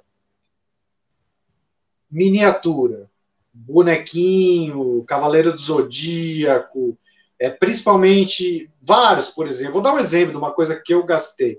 Meu irmão era fã de Jornada nas Estrelas, né? Fã, fã, fã. Eu assistia, gostava, mas meu irmão era coisa de louco, não perdia um filme, conhecia a história do negócio e tal. E aí, um aniversário dele, eu comprei uma cabeça do Darth Vader, do tamanho da minha cabeça, assim, ó. Pô, paguei uma cara daquela parada lá, mas era bonito, bem feitinho, brilhante, cara, coisa de louco. É esse mercado que eu, que eu, que eu acho que a galera gasta. Assim, né? Quem curte, por exemplo, de Miniatura, Volta para o Futuro, né? paga 380 pau num DeLorean desse tamanho assim, ó. DeLorean é aquele carro, né? Paga 380 pau. Eu mesmo, se, se, eu pudesse hoje, que eu tenho outras prioridades, um dia eu vou poder, eu vou pagar, vou ter o meu DeLorean, mas vai ser desse tamanho. Mas assim, e por aí vai, você tem boneco do Naruto, a, a aquela faquinha lá dos ninja lá, que, do desenho. Putz, cara, é, esse mercado, esse mercado aí, coisa de louco, de louco, de louco, de louco. Coisa de louco. Ó, esse mercado aí eu falei até no outro vídeo, quem não viu ainda, que é o mercado nerd, é um mercado que movimenta 138 bilhões de reais por ano no mundo inteiro, para vocês terem ideia. É um mercado que a galera é, nerd, eles gastam muito dinheiro comprando essas coisas, é, boneco, camisa, é, jogo, filme, tudo quanto é tipo de coleção.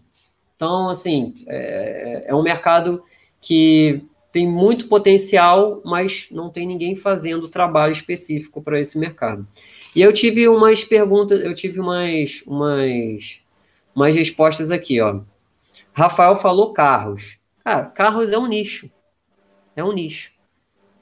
É, é, é tem a galera que, que curte carros, tem gente que é fissurada em carro. Tem um monte de adesivo de carro. Às vezes o cara nem tem aquele carro maneirão, às vezes o cara nem tem, mas tem gente que gosta do carro rebaixado, daquelas paradas toda. É, é, é, é, eu gostava também quando eu era mais cedo. Então, assim, cara, você tem um nicho, você tem o seu trabalho. O seu trabalho, ele não é um nicho, o seu trabalho é um segmento. Deixa eu colocar a câmera aqui para melhorar. Que aí eu, para, eu fico olhando para a tela aqui. Tá. Então, o teu trabalho, ele, ele não é um nicho, ele é um segmento. O nicho é o quê? É carro, é futebol, alimentação, música, leitura. Então, você não pode fazer um trabalho voltado para o público de carro, que você pode criar um anúncio lá para o público que gosta de carro. Então, a galera que é fissurada em carro. Cara, você entra na comunidade, você vê quantas pessoas tem que são fissuradas em carro começa, entra em um grupo só e vai começar a aparecer um monte de grupo para você. E a galera começa a compartilhar um monte de carro. Então você pode fazer um trabalho, uma mesa resinada com um tema de carro. Você pode comprar vários, alguns carros miniaturas assim bacana, carro de Fórmula 1, faz uma, uma, uma, uma um trabalho assim com, com alguns carros ali dentro da, da, da, da, da, resina, ou algumas peças de carro, sabe? De repente você tem uma peça histórica, alguma peça vendendo no Mercado Livre, alguma coisa pequena assim, miniatura ou peça, então vai ser um trabalho para alguém para alguém que, que goste do, do que alguém que esteja no mercado de carro. Então, pô, futebol, cara, futebol, brasileiro todo gosta de futebol, mas tem, tem gente que tem grana e é fissurada. E existem muitas lojas de futebol que vendem artigos de futebol que você poderia fazer uma, uma parceria e vender um trabalho desse. Pode falar, Barba. Quer ver futebol? É, álbum da Copa do Mundo. Pensa uma mesa de figurinha. Olha aí. Então, tem é, é, é, a gente começar a pensar fora da, da, da, da, caixinha, né? Que é o que dizem assim. Você pode fazer um trabalho voltado para o público de futebol. E aí deu certo? Opa! Deu, faz outro. Deu certo? Faz outro. Por quê? Porque é mais fácil você é, é, nichar, segmentar o teu trabalho, direcionar para um público e começar a fazer anúncio para eles. Por quê? Porque potencial de você conseguir vender é muito maior. E aí você pode colocar grama artificial dentro da mesa e fazer uma mesa com grama artificial dentro. É, você pode colocar diversas, é, sei lá, cara, tem uma chuteira aí, uma, um, sei lá, qualquer parada de futebol, alguma coisa que você é, vai implementar ali dentro, um campo, sei lá, bandeirinha, qualquer coisa você, só você procurar na internet, e, e, se não tiver em português, vai ter em inglês. Você vai no Google Tradutor e bota lá, ó, mesa de futebol de resina epóxi. Cara, vai ter. Se não tiver em inglês, você bota lá e bota em russo. Mesa de futebol resina epóxi, traduzir para russo. Copia, joga no YouTube, vai ter. Vocês podem ter certeza. Qualquer idioma, chin, chinês, Você bota lá, traduz para chinês, copia e cola. Vai ter um chinês lá que já fez uma mesa de futebol e postou no YouTube. E a gente não consegue ver, a gente só consegue ver o que está mais próximo aqui. Então, outra ideia. Então, pô, o Vitório falou aqui, ó, cozinhar. Cara, um puta é, nicho de, de alimentação. Você pode pegar um, um, um, alguns elementos de, de, de, de relacionado à alimentação, fazer parcerias com lojas, com empresas de alimentação, fazer uma mesa com, com, com algo né, relacionado à alimentação. A Baba está fazendo um produto mais ou menos parecido, que tem tempero, algumas coisas incluídas ali. Uma bancada, uma mesa assim, de repente o restaurante que alguém vai chegar e vai olhar aquilo ali, cara, que bacana. Tem umas frutas ali incrustadas ali dentro de alguns grãos de feijão, alguns grãos de, tem, de tempero, algumas coisas raras, ervas, coloca eh, dentro para a gente pode ser bobo, mas para quem trabalha com isso, quem é fissurado em, em, em, no ramo de alimentação, pô, isso é sensacional. Um, um, um adendo aí na questão da cozinha. Quem gosta de café, né? Imagina você numa cafeteria que a mesa que você senta é feita em resina com grãos de café. Então a pessoa serve o café para você naquela mesinha bistrô, bacaninha de uma cafeteria, e aquela mesa que você está tomando café tem grãos de café resinado ali. Um balcão, enfim. São ideias. É.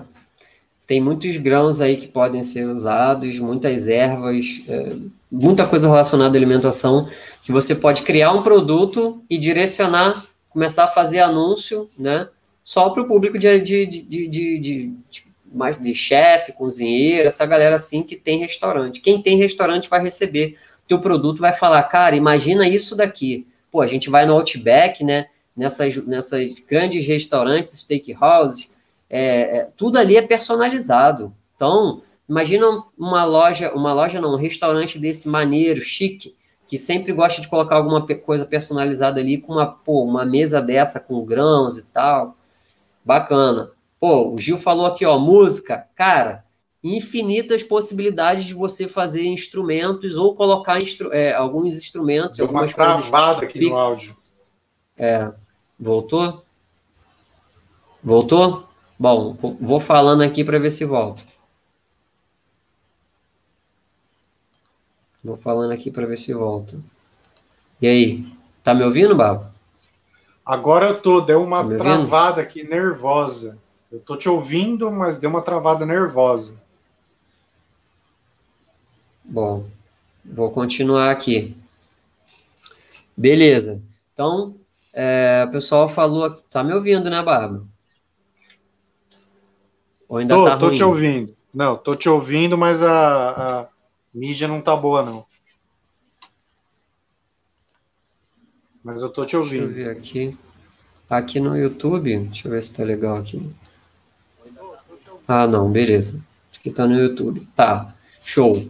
Então, assim, é... pô, mercado de, de, de música, cara, tem instrumentos que você pode resinar. Hoje eu vi um, um violão que a, a mulher tirou a corda do violão e vedou as laterais e fez uma, um, um, um, um, efeito mar no violão. Vi pouco antes de entrar na live, cara, sensacional. Gastou nada de resina, só a técnica e, pô, ficou incrível.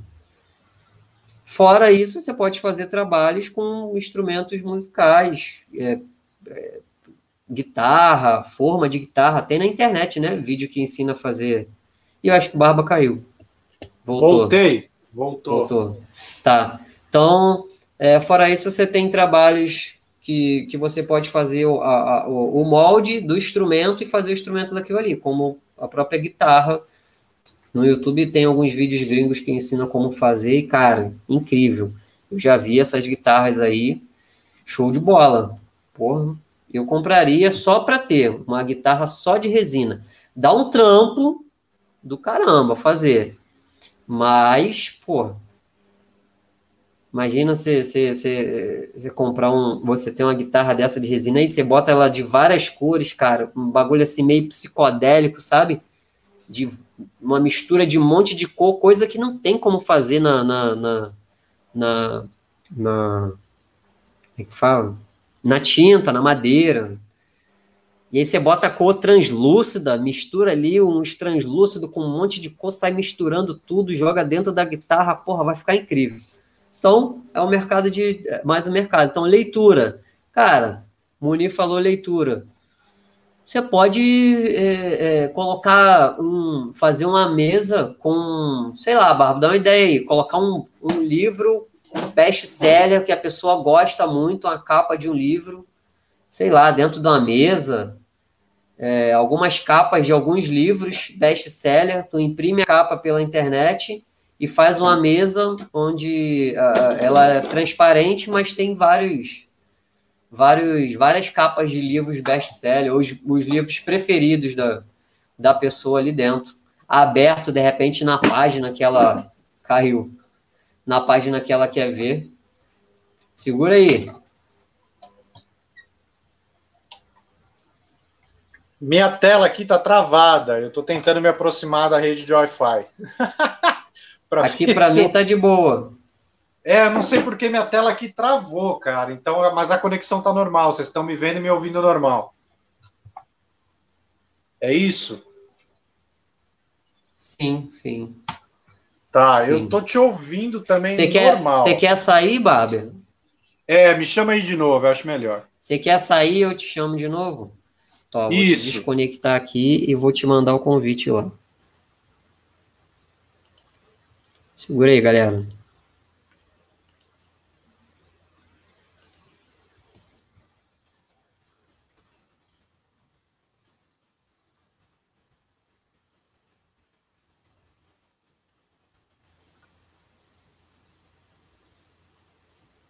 Aí, ó. Porcelanato Líquido dos Dias falou. Quadro de time de futebol. Porra, cara. Imagina um, um, um, uma mesa tipo da seleção lá do, do, dos anos 70. Para um, um, um lugar que vende artigos de futebol, ou então para uma barbearia, um lugar onde a galera gosta de ir falar de futebol, para um bar. Tava falando aqui, imagina um, um quadro, ô Barba, ou então a mesa resinada com alguns, com, com, a, com o pôster da seleção lá de 70.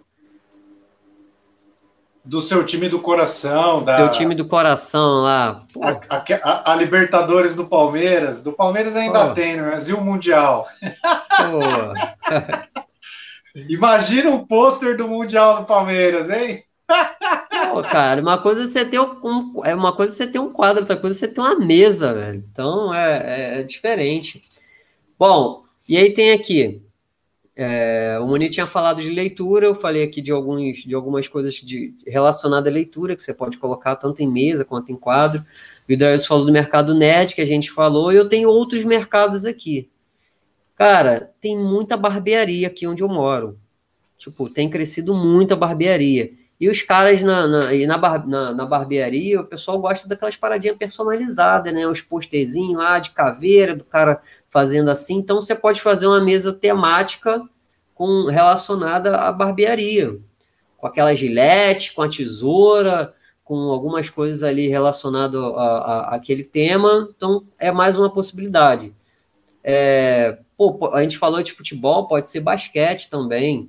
Pode ser o mercado pet, como você falou, você direcionar o teu trabalho para o mercado pet. Pode ser maternidade, uma mesa com algumas coisas do, do, do, do, da criança ali, um brinquedinho que a criança tem, que a mãe quer guardar para o resto da vida. A gente não sabe quanto tempo também vai ficar a mesa.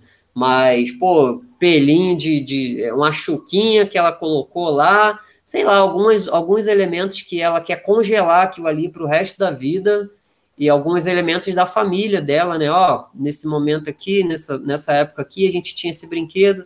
Aí, numa outra época, eu guardei essa, essa blusinha aqui dele. Aí, outra, eu guardei uma fraldinha, guardei a chupeta. E eu quero jogar isso daí tudo dentro de uma mesa. Galera, a gente não sabe o que, qual é o gosto das pessoas.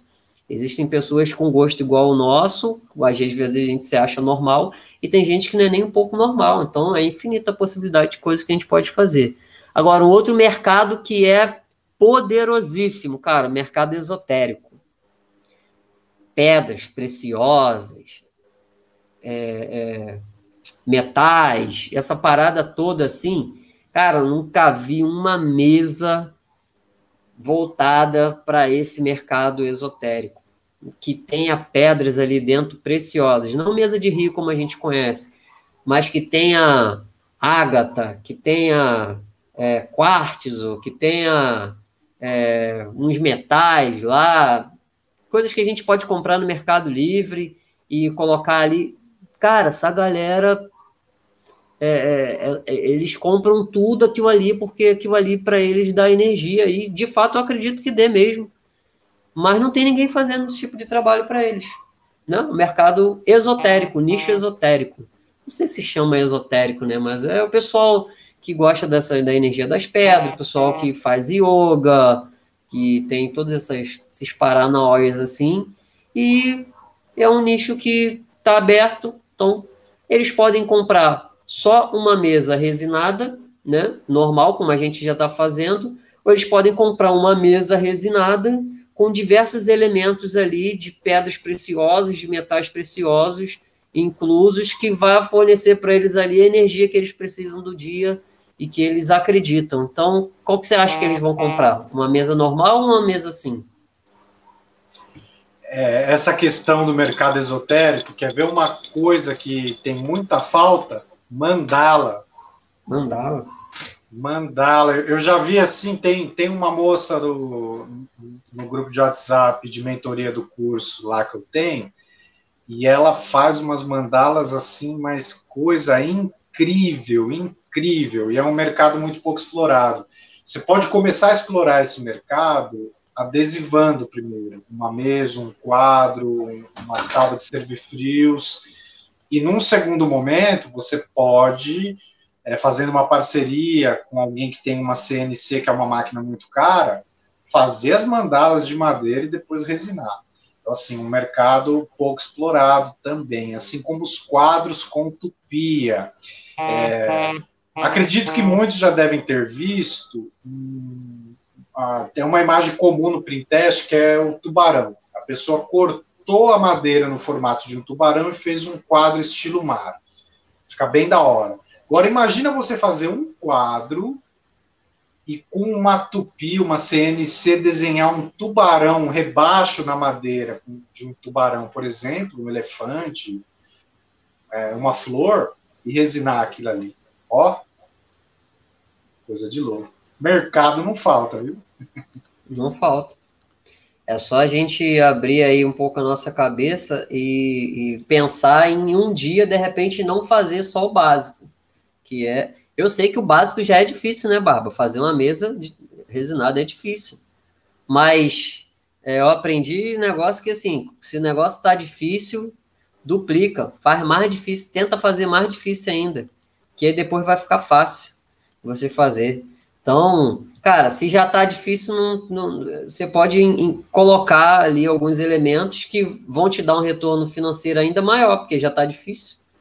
O que, que adianta você fazer um negócio difícil e não conseguir vender? Melhor você voltar teu trabalho para um público que, que, que vai vender, porque quando você faz um trabalho é, é, direcionado para um público só, a, na plataforma de Facebook, do Instagram, é mais fácil você achar esse público. Por exemplo, se eu, fiz, se eu fizer uma mesa resinada com pedras preciosas, com algumas coisas de numerologia, com. Como é que é o nome dessas paradas, tu sabe? Eu sempre esqueço, cara.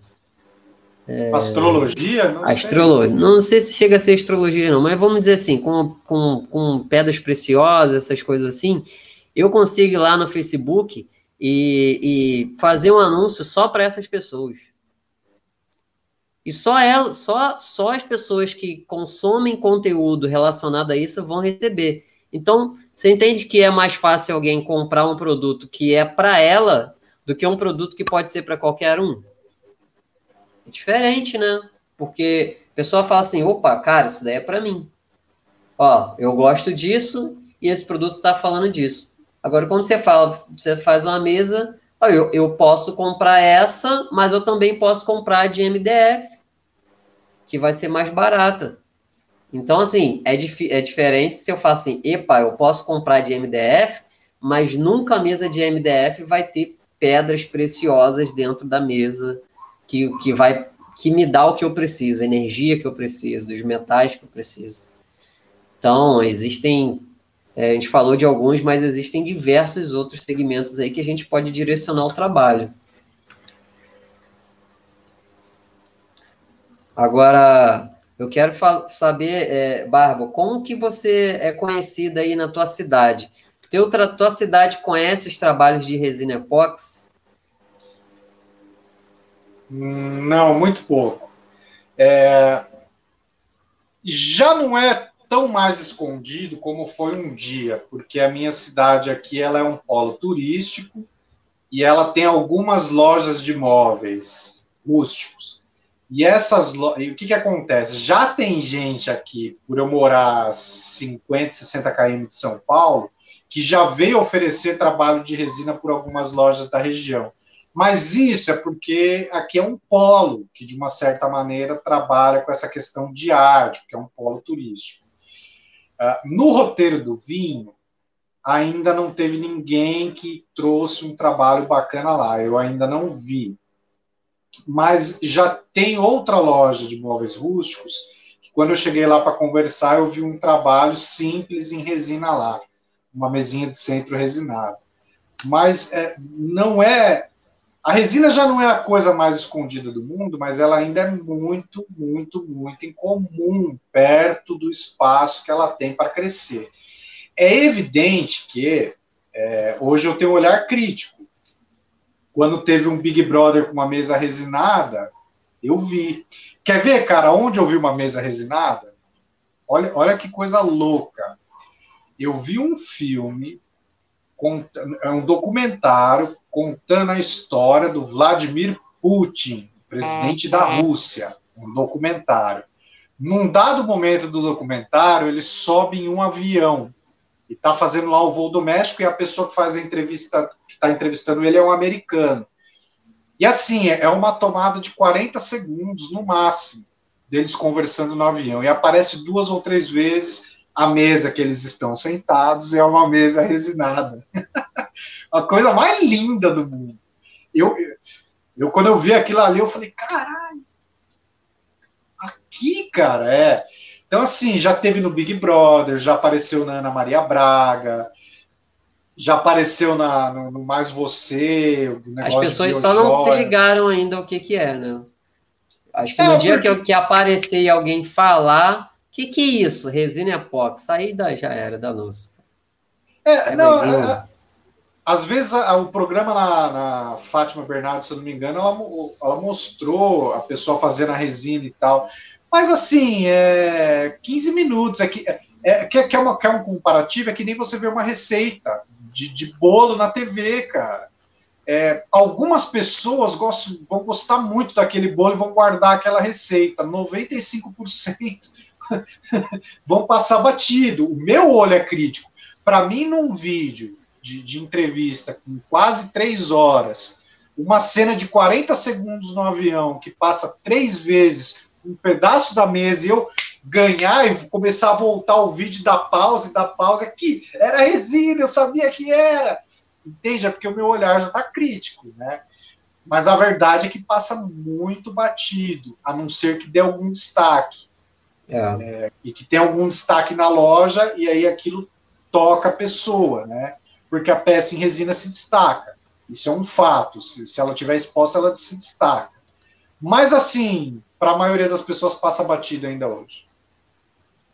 E de repente, se um dia aparecer uma mesa dessa top, mas tem que ser um trabalho top, não tem que ser um trabalho simplesinho ali só de laminação, assim, tem que ser aqueles que a gente vê igual na gringa.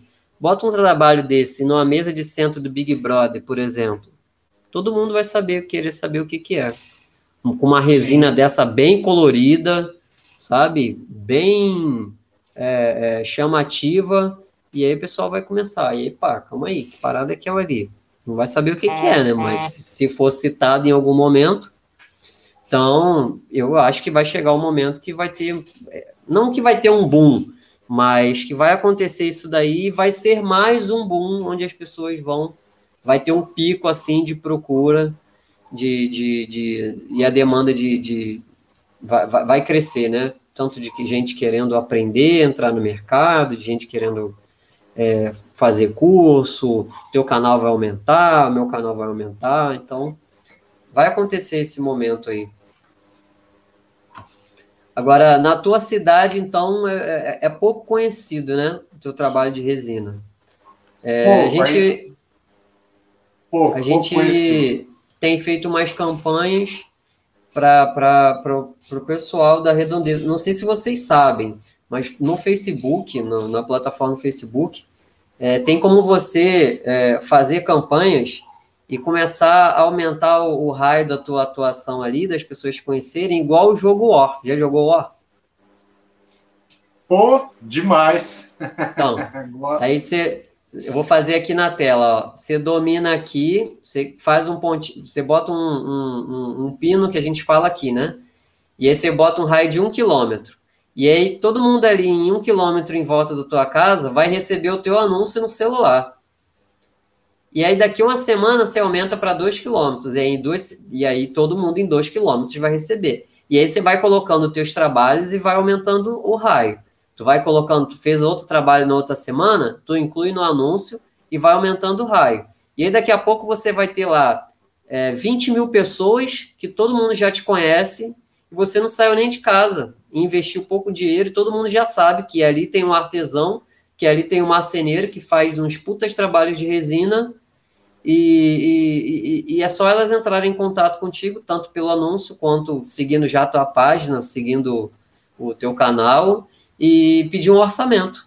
Isso sem você fazer esforço, sem sair de casa.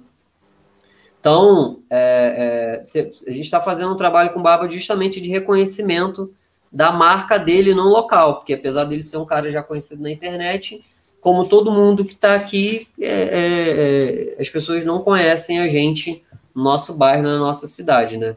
Então é como se eu tivesse colocando aí, é como se ele estivesse colocando vários outdoor, né? Falando que o Barba é o cara que faz esse trabalho assim, assim, em volta da tua casa. E a gente vai aumentando isso cada vez mais. Então, essa é uma estratégia que você consegue usar no Facebook, que a gente chama de dominação de território. Você pega um pouquinho, vai aumentando, e aí, de repente, tem um lugar na tua cidade que a galera, num raio assim, que a galera tem uma condição melhor, como aqui onde eu moro tem, muitos prédios, casas valiosas, e eu jogo um anúncio lá, uf, fiz uma mesa, uma, um, já vendi aquela mesa que eu fiz, mas produzi o meu trabalho, tirei várias fotos, tirei, fiz uns vídeos maneiros antes de vender. Quando eu vendi, fui lá no cliente, fiz um vídeo bacana da mesa lá no lugar que o cliente está usando, pedi a permissão do cliente de fazer um depoimento dele, o que, que ele achou do produto, ou na hora, ou daqui a um mês. E aí o cliente falou: peguei esse material, joguei dentro do anúncio.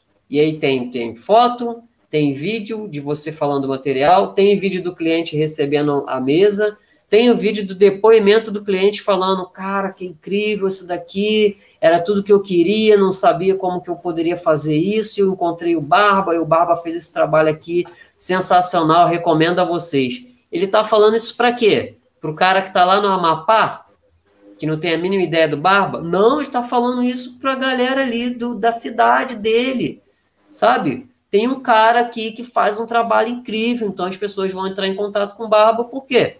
Porque, pô, é, é, é, é muito mais fácil você comprar de um cara que está na tua cidade do que você comprar lá do cara que está do outro lado do Brasil, de repente uma mesa aí que custa 15 mil. Não é impossível, não, até porque o Léo mesmo já falou que ele já vendeu para um cara e só foi receber o, o. O cara só foi ver ele na entrega, né? Mas muita gente que na tua cidade, no teu estado, aí no raio da tua cidade, de, sei lá, 50 quilômetros, que uma pessoa pode pegar um carro e ir lá buscar o, o, a mesa, o produto, cara, você vai dominando os territórios, jogando anúncio onde as pessoas têm uma condição financeira boa para uns trabalhos mais caros, para uns trabalhos mais baratos, você vai jogando anúncio na cidade toda e aumentando o teu raio de dominação. E aí, com o tempo, você fica conhecido né? O pessoal começa a se engajar ali e todo mundo que se engaja com, o teu, com a tua publicação, tanto assistindo o vídeo quanto curtindo, o Facebook armazena. E é isso que não tem como fazer se você não está fazendo anúncio. Tipo, se você posta um trabalho e alguém curtiu o teu trabalho e, tipo, sumiu, por exemplo, impulsionando do trabalho no Instagram, no Facebook, depois você perde essa pessoa. Você não consegue mais usar ela de novo para poder apresentar um segundo trabalho que de repente vai interessar ela. De repente, o primeiro que, ela, que, que você mostrou não foi bom, mas não foi tão bom. Mas o segundo, o terceiro, o quarto, é, existe uma estatística que diz que uma pessoa, para comprar alguma coisa, ela tem que ver entre 5 e 7 vezes aquela mesma oferta. Então é mais provável uma pessoa ver, comprar de você depois que ela viu 5 ou 7 vezes do que ela vendo uma só. Que é você impulsionando o teu trabalho ali e pum, compra aí, compra aí, tô vendendo, não sei o quê. Então, nem todo mundo está preparado. Agora você vai cozinhando aquela pessoa ali, né? Digamos assim, até ela ir manifestando desejo, fala assim, caraca, eu vou comprar, eu vou comprar, igual a gente fica, né, Baba? A gente vê na internet, fica, ah, vou comprar essa parada, eu vou comprar essa parada, já tô namorando essa mesa há mó tempão, pô, o cara mora aqui, vou começar a guardar dinheiro e vou meter no crédito, então você vai manter ali um relacionamento com aquelas pessoas. Através dos anúncios, você consegue manter esse público. E aí eu vou ensinando isso para vocês ao longo do tempo. É, é, mas assim, tem como você cercar esse pessoal aqui, ó, vamos dizer, 20 mil pessoas se interessaram pelo teu trabalho. E aí, claro que as 20 mil não vão comprar, mas de repente ali, 1% das pessoas vão comprar. 2% das pessoas vão comprar em determinado prazo, né? Então a gente está fazendo esse trabalho de reconhecimento aí de marca com barba. Também não é nada milagroso, o anúncio não faz milagre. Você pode vender na primeira tacada, mas pode não vender. Né? Não, é, não, não existe essa parada de, não, o Guto está ensinando lá a, resin, a, a resinar, a anunciar e eu vou botar lá 50 prata e vou vender. Não é assim. Não é assim para ninguém em lugar nenhum tá? Não é, anúncio não faz milagre. Existe toda uma estratégia por causa disso. Anúncio é, é um trabalho de construção de marca. Você está construindo um nome. A pessoa não vai ver e vai comprar na hora, mas se ela viu quatro, cinco vezes, quando ela quiser trocar a mesa, a decoração da casa dela, ela vai pensar em mais de uma pessoa. E aquela que mais marcou, marcou ela mais vezes, que é aquele que está marcando em cima, que todo mês vai, um, vai uma foto, um vídeo, alguma coisa para ela, ela tem uma chance maior de comprar dessa pessoa. Então, assim, para manter esse negócio sólido, eu estou desenvolvendo uma meta, um método, na verdade, que é o quê? Toda vez que eu vendo um produto, eu separo 10% do valor da venda desse produto para investir na minha marca, que vão ser esses anúncios que nós começamos a fazer. Estamos começando, ainda é uma coisa que está tá começando. Para começar, claro, eu tive que fazer um aporte ali inicial. Então, assim, quando que eu vou ter uma noção do resultado. Daqui a algum tempo, daqui a alguns meses, eu vou ter uma noção real do resultado, porque daqui a alguns meses eu já vou estar conhecido na minha região e vai virar aquele efeito cascata. Uma pessoa que viu o anúncio há três meses atrás fez uma compra hoje, outra fez uma amanhã, vai chegar o um momento que vira uma cascata, uma indica para outra e eu passo a ser conhecido na minha região. Assim que eu promovo a minha marca. E por que promover a minha marca? Não é vender, eu não estou promovendo minha marca para vender.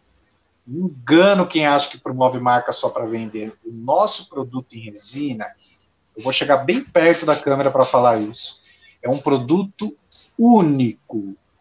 É um produto feito à mão especialmente para aquela pessoa. É um produto que não tem valor, não é igual uma mesa feita pela Casas Bahia, que gastou 100 para fazer e vende por 200.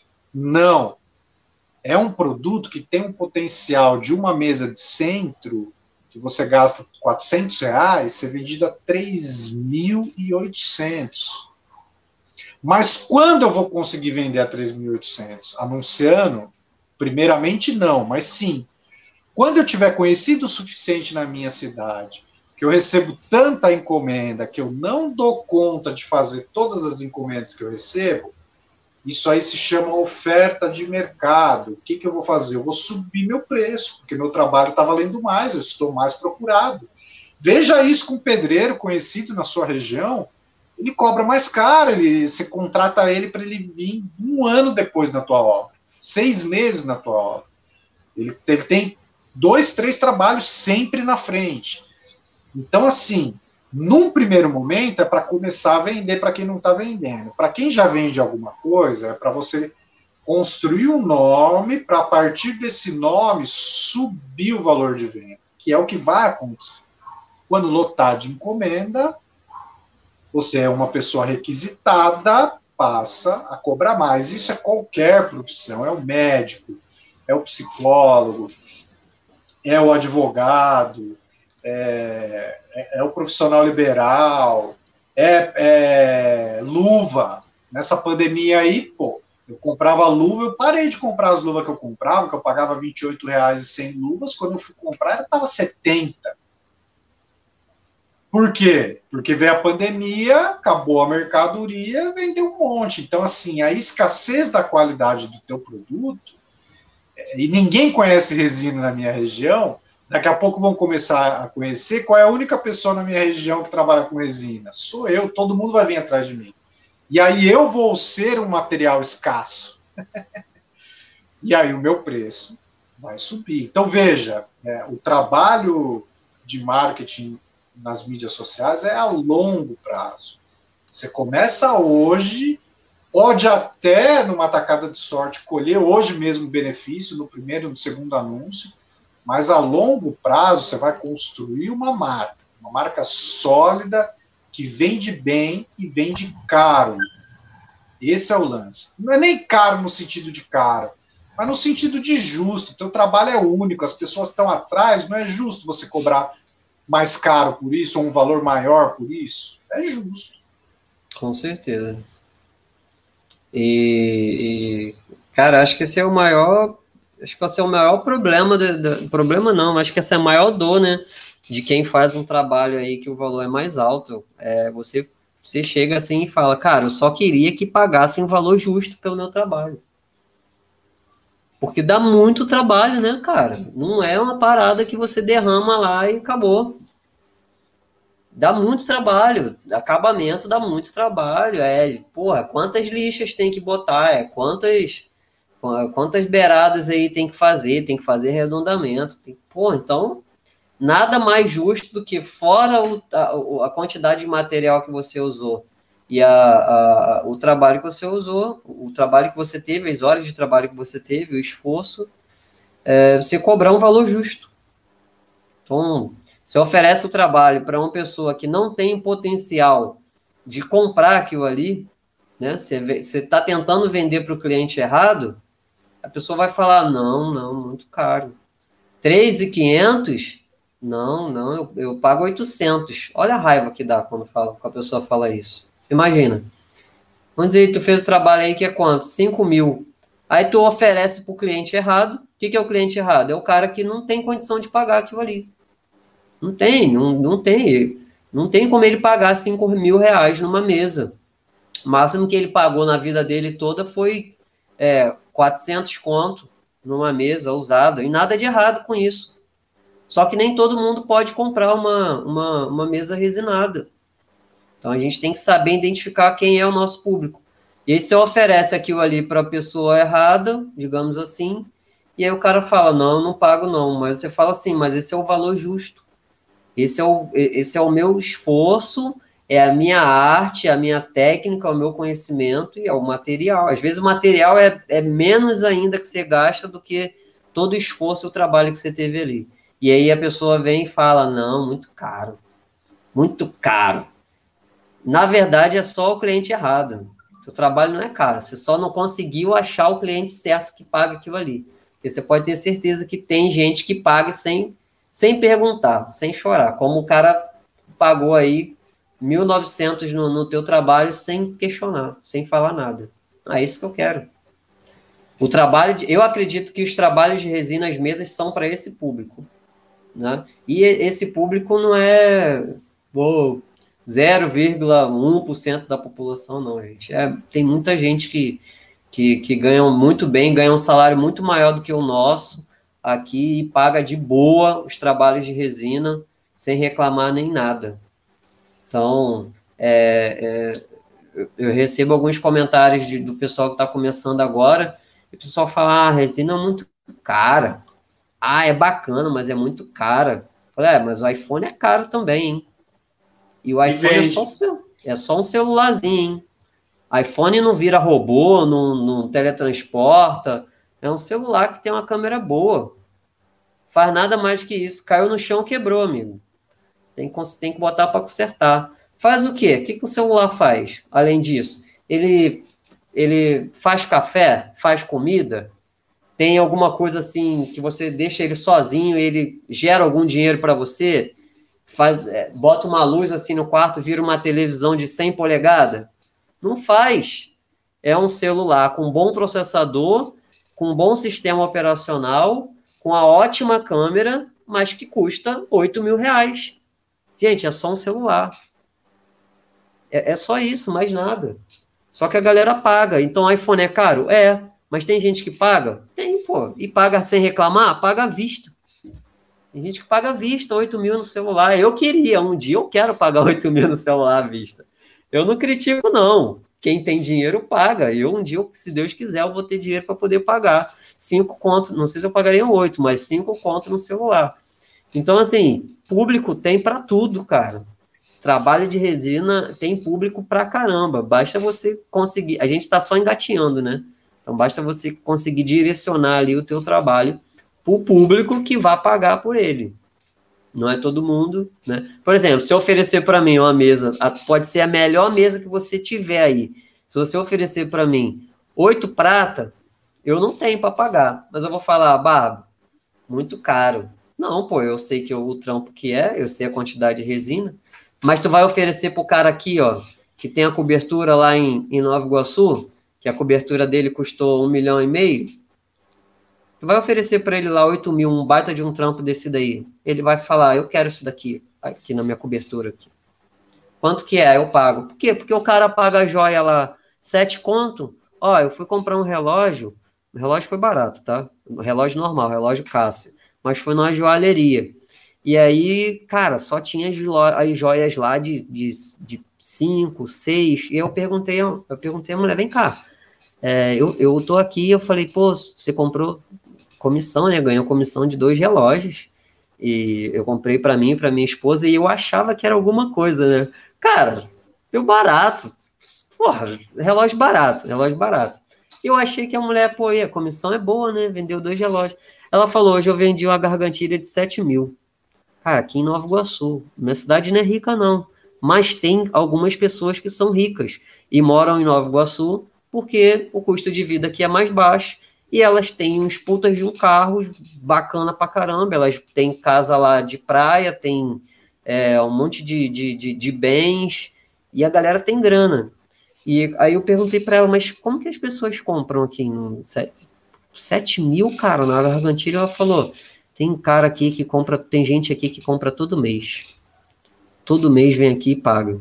3 mil, 4 mil, às vezes paga à vista, às vezes vem parcelado.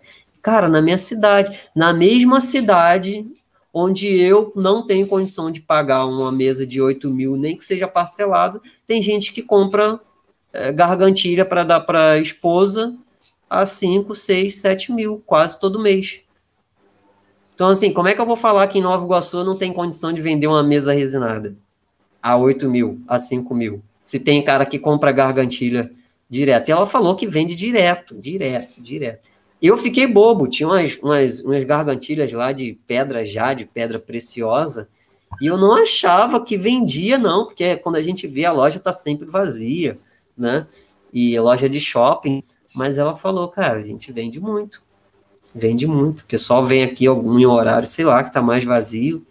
Então tem público, tem, pô. Só que esse público é, é minoria, né? Então é minoria, mas muito mais potencial de venda. Então tem público, cara. tem público, dá para vender tua mesa do valor que for na tua cidade ou não. Sempre vai ter um fazendeiro, se tu mora lá na roça, vai ter um dono de cabeça de gado lá, que tem baita de uma grana na conta, vai ter um cara lá que tem 20, 20 lojas, tem 10 casas alugadas, tem 20 lojas, tem é, é, um monte de, de, de, de barraca alugada. Sempre tem esses caras assim, muita gente tem assim. Você olha pelos carros, né? Você, você vai em um determinado momento aqui, é só carro de 200, 300, fala, pô, como é que eu vou vender uma mesa resinada de 5, 6 mil no, no, no, na cidade de Nova Iguaçu? Pô, olha o carro dos caras, 200 mil, 300 mil, olha os apartamentos, como é que não tem para vender? É só conseguir atingir aquele pessoal lá. E toda a cidade tem. Então, potencial de crescimento dentro da tua própria cidade é muito alto. Só você conseguir atingir aquelas pessoas lá, como eu falei. Tem como você anunciar só para elas. Elas não vão nem saber porque que estão recebendo aquilo ali. Tipo, é um negócio, é uma armadilha, né, cara? Facebook é uma armadilha, porque você tá usando as, as plataformas, ah, tô aqui, ó, vendo um videozinho aqui do, do futebol e tal, e daqui a pouco, pum, anúncio de mesa resinada. Ué, eu nunca procurei por isso, mas tem um candango lá do outro lado da cidade que faz mesa resinada, que trabalha lá pra caramba e tá anunciando para eu que tô aqui, ó, vendo no celular e na minha conta lá eu tenho grana. Ele não sabe, é, é, é, assim, o cara sabe que eu tenho grana, mas eu não sei que ele sabe que eu tenho. Então, assim, o cara faz um anúncio para mim, eu recebo e eu vou me interessar, né? Ele não, não tem a mínima ideia porque que recebeu. Mas o Facebook é uma armadilha, porque ele armazena os dados de todo mundo, costume, é, o que aquela pessoa costuma comprar, os interesses dela. Se é um cara que. Se é uma mulher que vê muita coisa chique, roupa chique, daquelas marcas chique, de joia e tal, o que, que o Facebook identifica? Cara, a pessoa só tem interesse em, vamos lá, no carro Mercedes e nas joias não sei o que. Isso tá tudo armazenado, gente. Eles ficam sabendo de tudo. Então, ele começa a identificar e, para quem for anunciar futuramente algum produto, consigo direcionar para essas pessoas. Bom, mais ou menos isso. Barba, é, bom, já estamos aqui duas horas de live já, né? Eu queria saber a tua opinião agora, como que você se vê, como que você se vê e como que você vê esse mercado de resina daqui a uns dois anos. Daqui a dois anos, eu, eu eu acho que o mercado de resina vai crescer bastante, assim. Tem muito espaço para crescer, uh, poucas pessoas conhecem, mas cada vez mais pessoas estão conhecendo. Então, eu vejo uma possibilidade de crescimento muito grande. Como eu já estou num nível de produção muito bom, meus trabalhos ficam bons, eu tenho facilidade em produzir, facilidade em dialogar, e principalmente, porque eu comecei a investir nessa questão de anúncios via redes sociais, o, o, Instagram e o Facebook, porque o YouTube não me rende venda. O YouTube ele me rende credibilidade. Quando um cliente chega em mim, eu apresento o canal para o cliente, digo que eu faço isso, mostro e tal, ele me gera toda uma credibilidade. Mas as pessoas não vão no YouTube procurar a mesa para comprar, elas vão no YouTube procurar como fazer uma mesa, uma luminária, um quadro, alguma coisa. Então, lá não está o público que compra os meus produtos. Lá está o público que quer aprender, está o público, assim como eu, que faz os trabalhos de resina. Mas em dois anos, eu espero já estar, tá, vamos dizer assim, que hoje o nível de conhecimento na minha cidade é zero, que é o quê? Ninguém aqui compra coisas minhas, porque elas não me conhecem. Em dois anos eu quero estar no nível 2. O que, que é o nível 2? Nível 1 um é quando eu já vou ser reconhecido na cidade. Já trabalho é, em escala, fechando os meus horários de trabalho, tendo pedido trabalho para todo dia. Nível 2 é quando eu tive que subir o preço, porque eu não estou dando conta de fazer o tanto de trabalho. Então, em dois anos, eu tenho que ter subido um nível de preço. Esse quadro de 1.900 no nível 2, dentro da minha cidade, é 2,400. Entende? A mesa que eu cobro 3 vai ser 4,200. eu já fui obrigado. É um exemplo os números, mas eu acho que eu, tenho a sensação clara, assim, eu vejo isso acontecendo, que em dois anos eu vou ser conhecido na minha cidade e já vou ter aumentado o meu preço, porque eu não dou conta de fazer tudo que aparece. Essa é a minha expectativa para os próximos dois anos.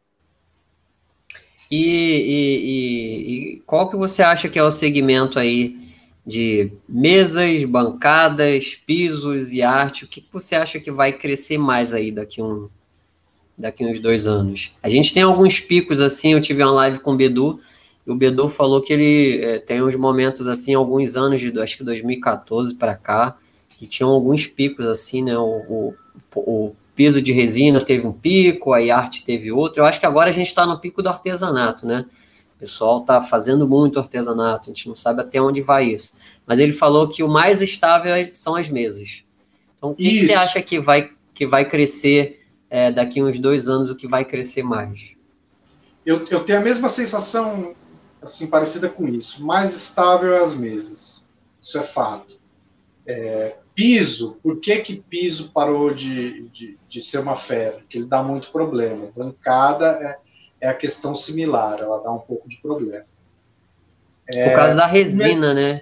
A gente não tem uma resina tão boa para bancada quanto os caras têm lá fora. Lá fora eles fazem resina para bancada. Um aspecto é a resina, outro aspecto é porque é, as pessoas ainda são muito amadoras. A, a, esse trabalho com a resina é ainda muito é, novo no Brasil. Então tem muita gente amadora mesmo que mal começou a mexer com resina, pega uma encomenda de bancada e vai fazer na cara e na coragem. beleza, vá mesmo, sabe assim? Vá mesmo, meta a cara. Mas aí vai gerando alguns problemas e, e as, depois tem gente que também é oportunista, que não conta os problemas que vão gerar, que quer vender.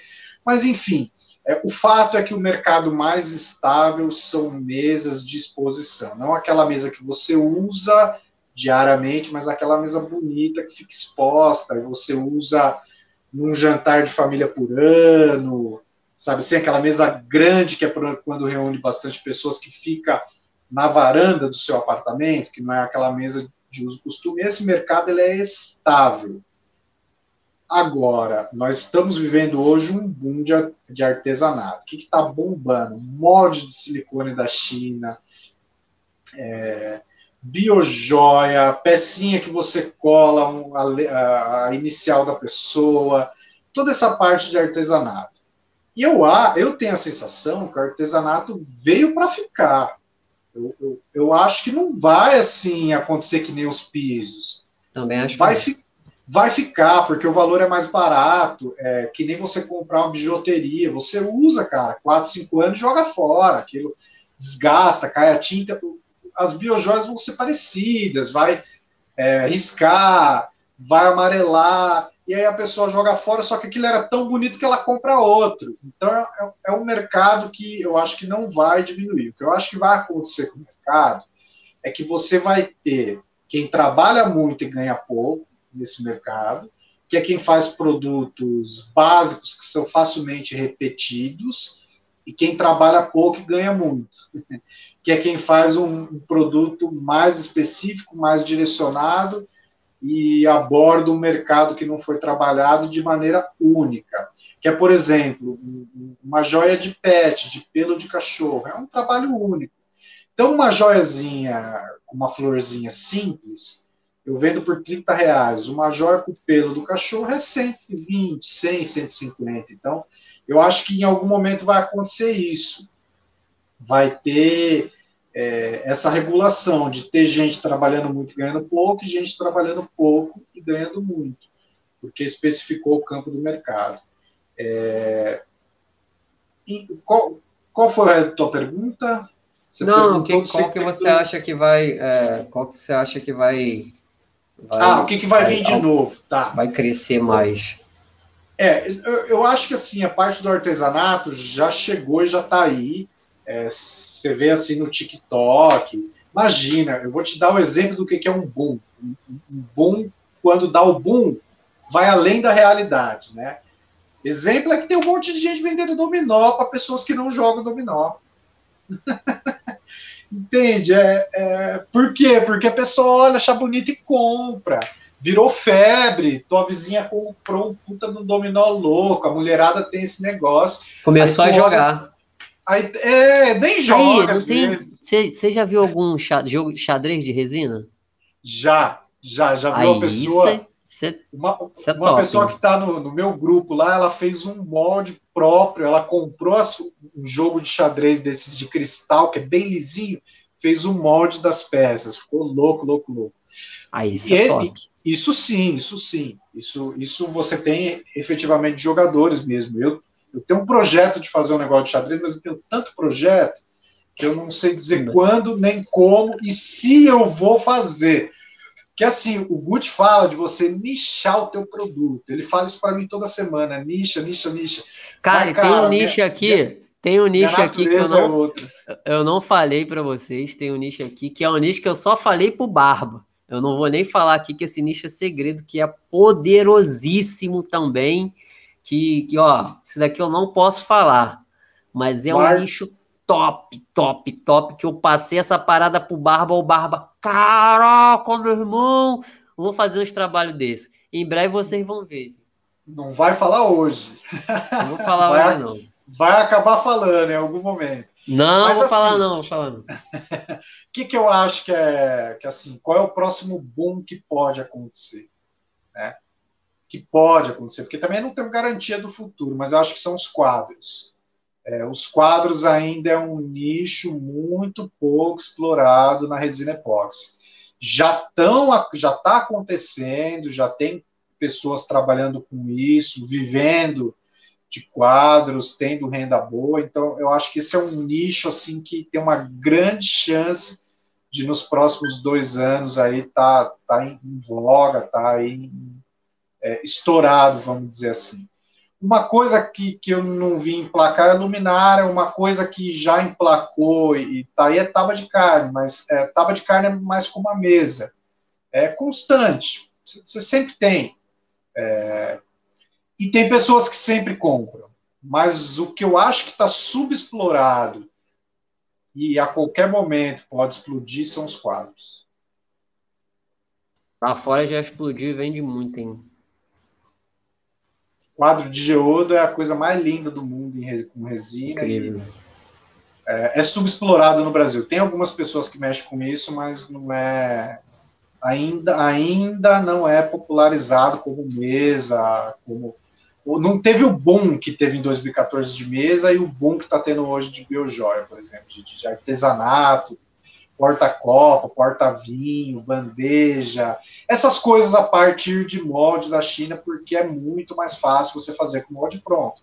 Em teoria, é só você derramar resina com devidos cuidados, a tua criatividade e os elementos, né? Mas é, é um pouco mais simples do que outras coisas. Então, facilitou que muitas pessoas fizessem. Que a pessoa entre rápido no mercado. Cara, eu falei para começar a trabalhar com resina em relação à mesa, leva um tempo. Molde, em três dias você está trabalhando. Você consegue jogar lá a resina, misturar e fazer e tirar alguma coisa de lá. Três dias, brincando. Top.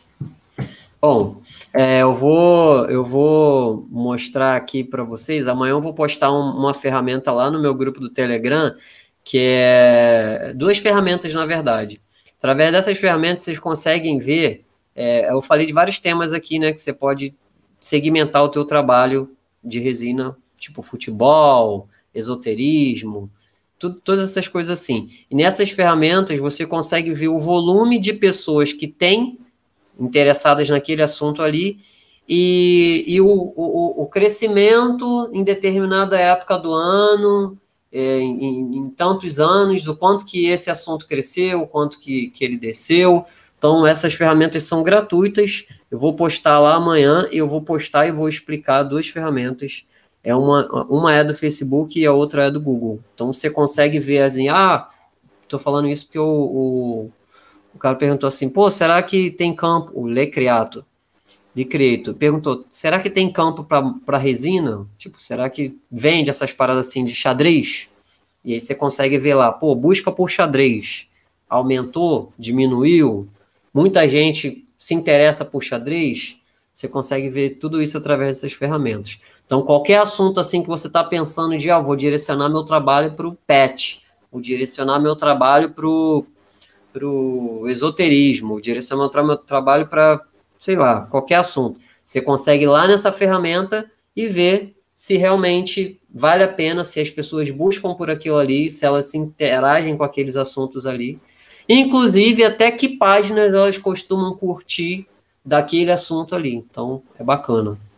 Bom, duas horas e vinte de, depois, queria agradecer a todos que, que ficaram aqui e, e contemplaram aí nossa live.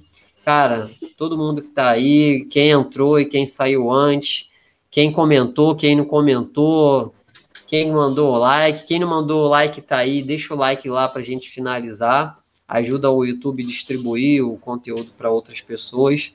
E agradecer também Felipe Albarba, contribuiu muito aí para nossa maior live até agora, né? Bateu o recorde da Loop, 2 horas e 20, do Mestres da Resina. É Essa já é a tua marca, né, Barba? É. Agradecer aí o convite do Gucci, amigo, parceiro, muita troca de informações boas, muito aprendizado. Quem não se inscreveu aí no canal dele, vai lá, se inscreve, que conteúdos assim para você que já trabalha com resina e precisa vender, assim, tá mudando a minha maneira de ver o mercado de resina. Então, eu acho que pode mudar a sua também e fazer com que você chegue muito mais rápido nos seus objetivos aí, talvez de viver com resina, de se estabelecer e ganhar bem dentro do mercado de resina fazendo o que gosta, né? Valeu aí, Gucci. Abraço para todos aí que estão aí e até a próxima, não é? Até a próxima, galera. Valeu!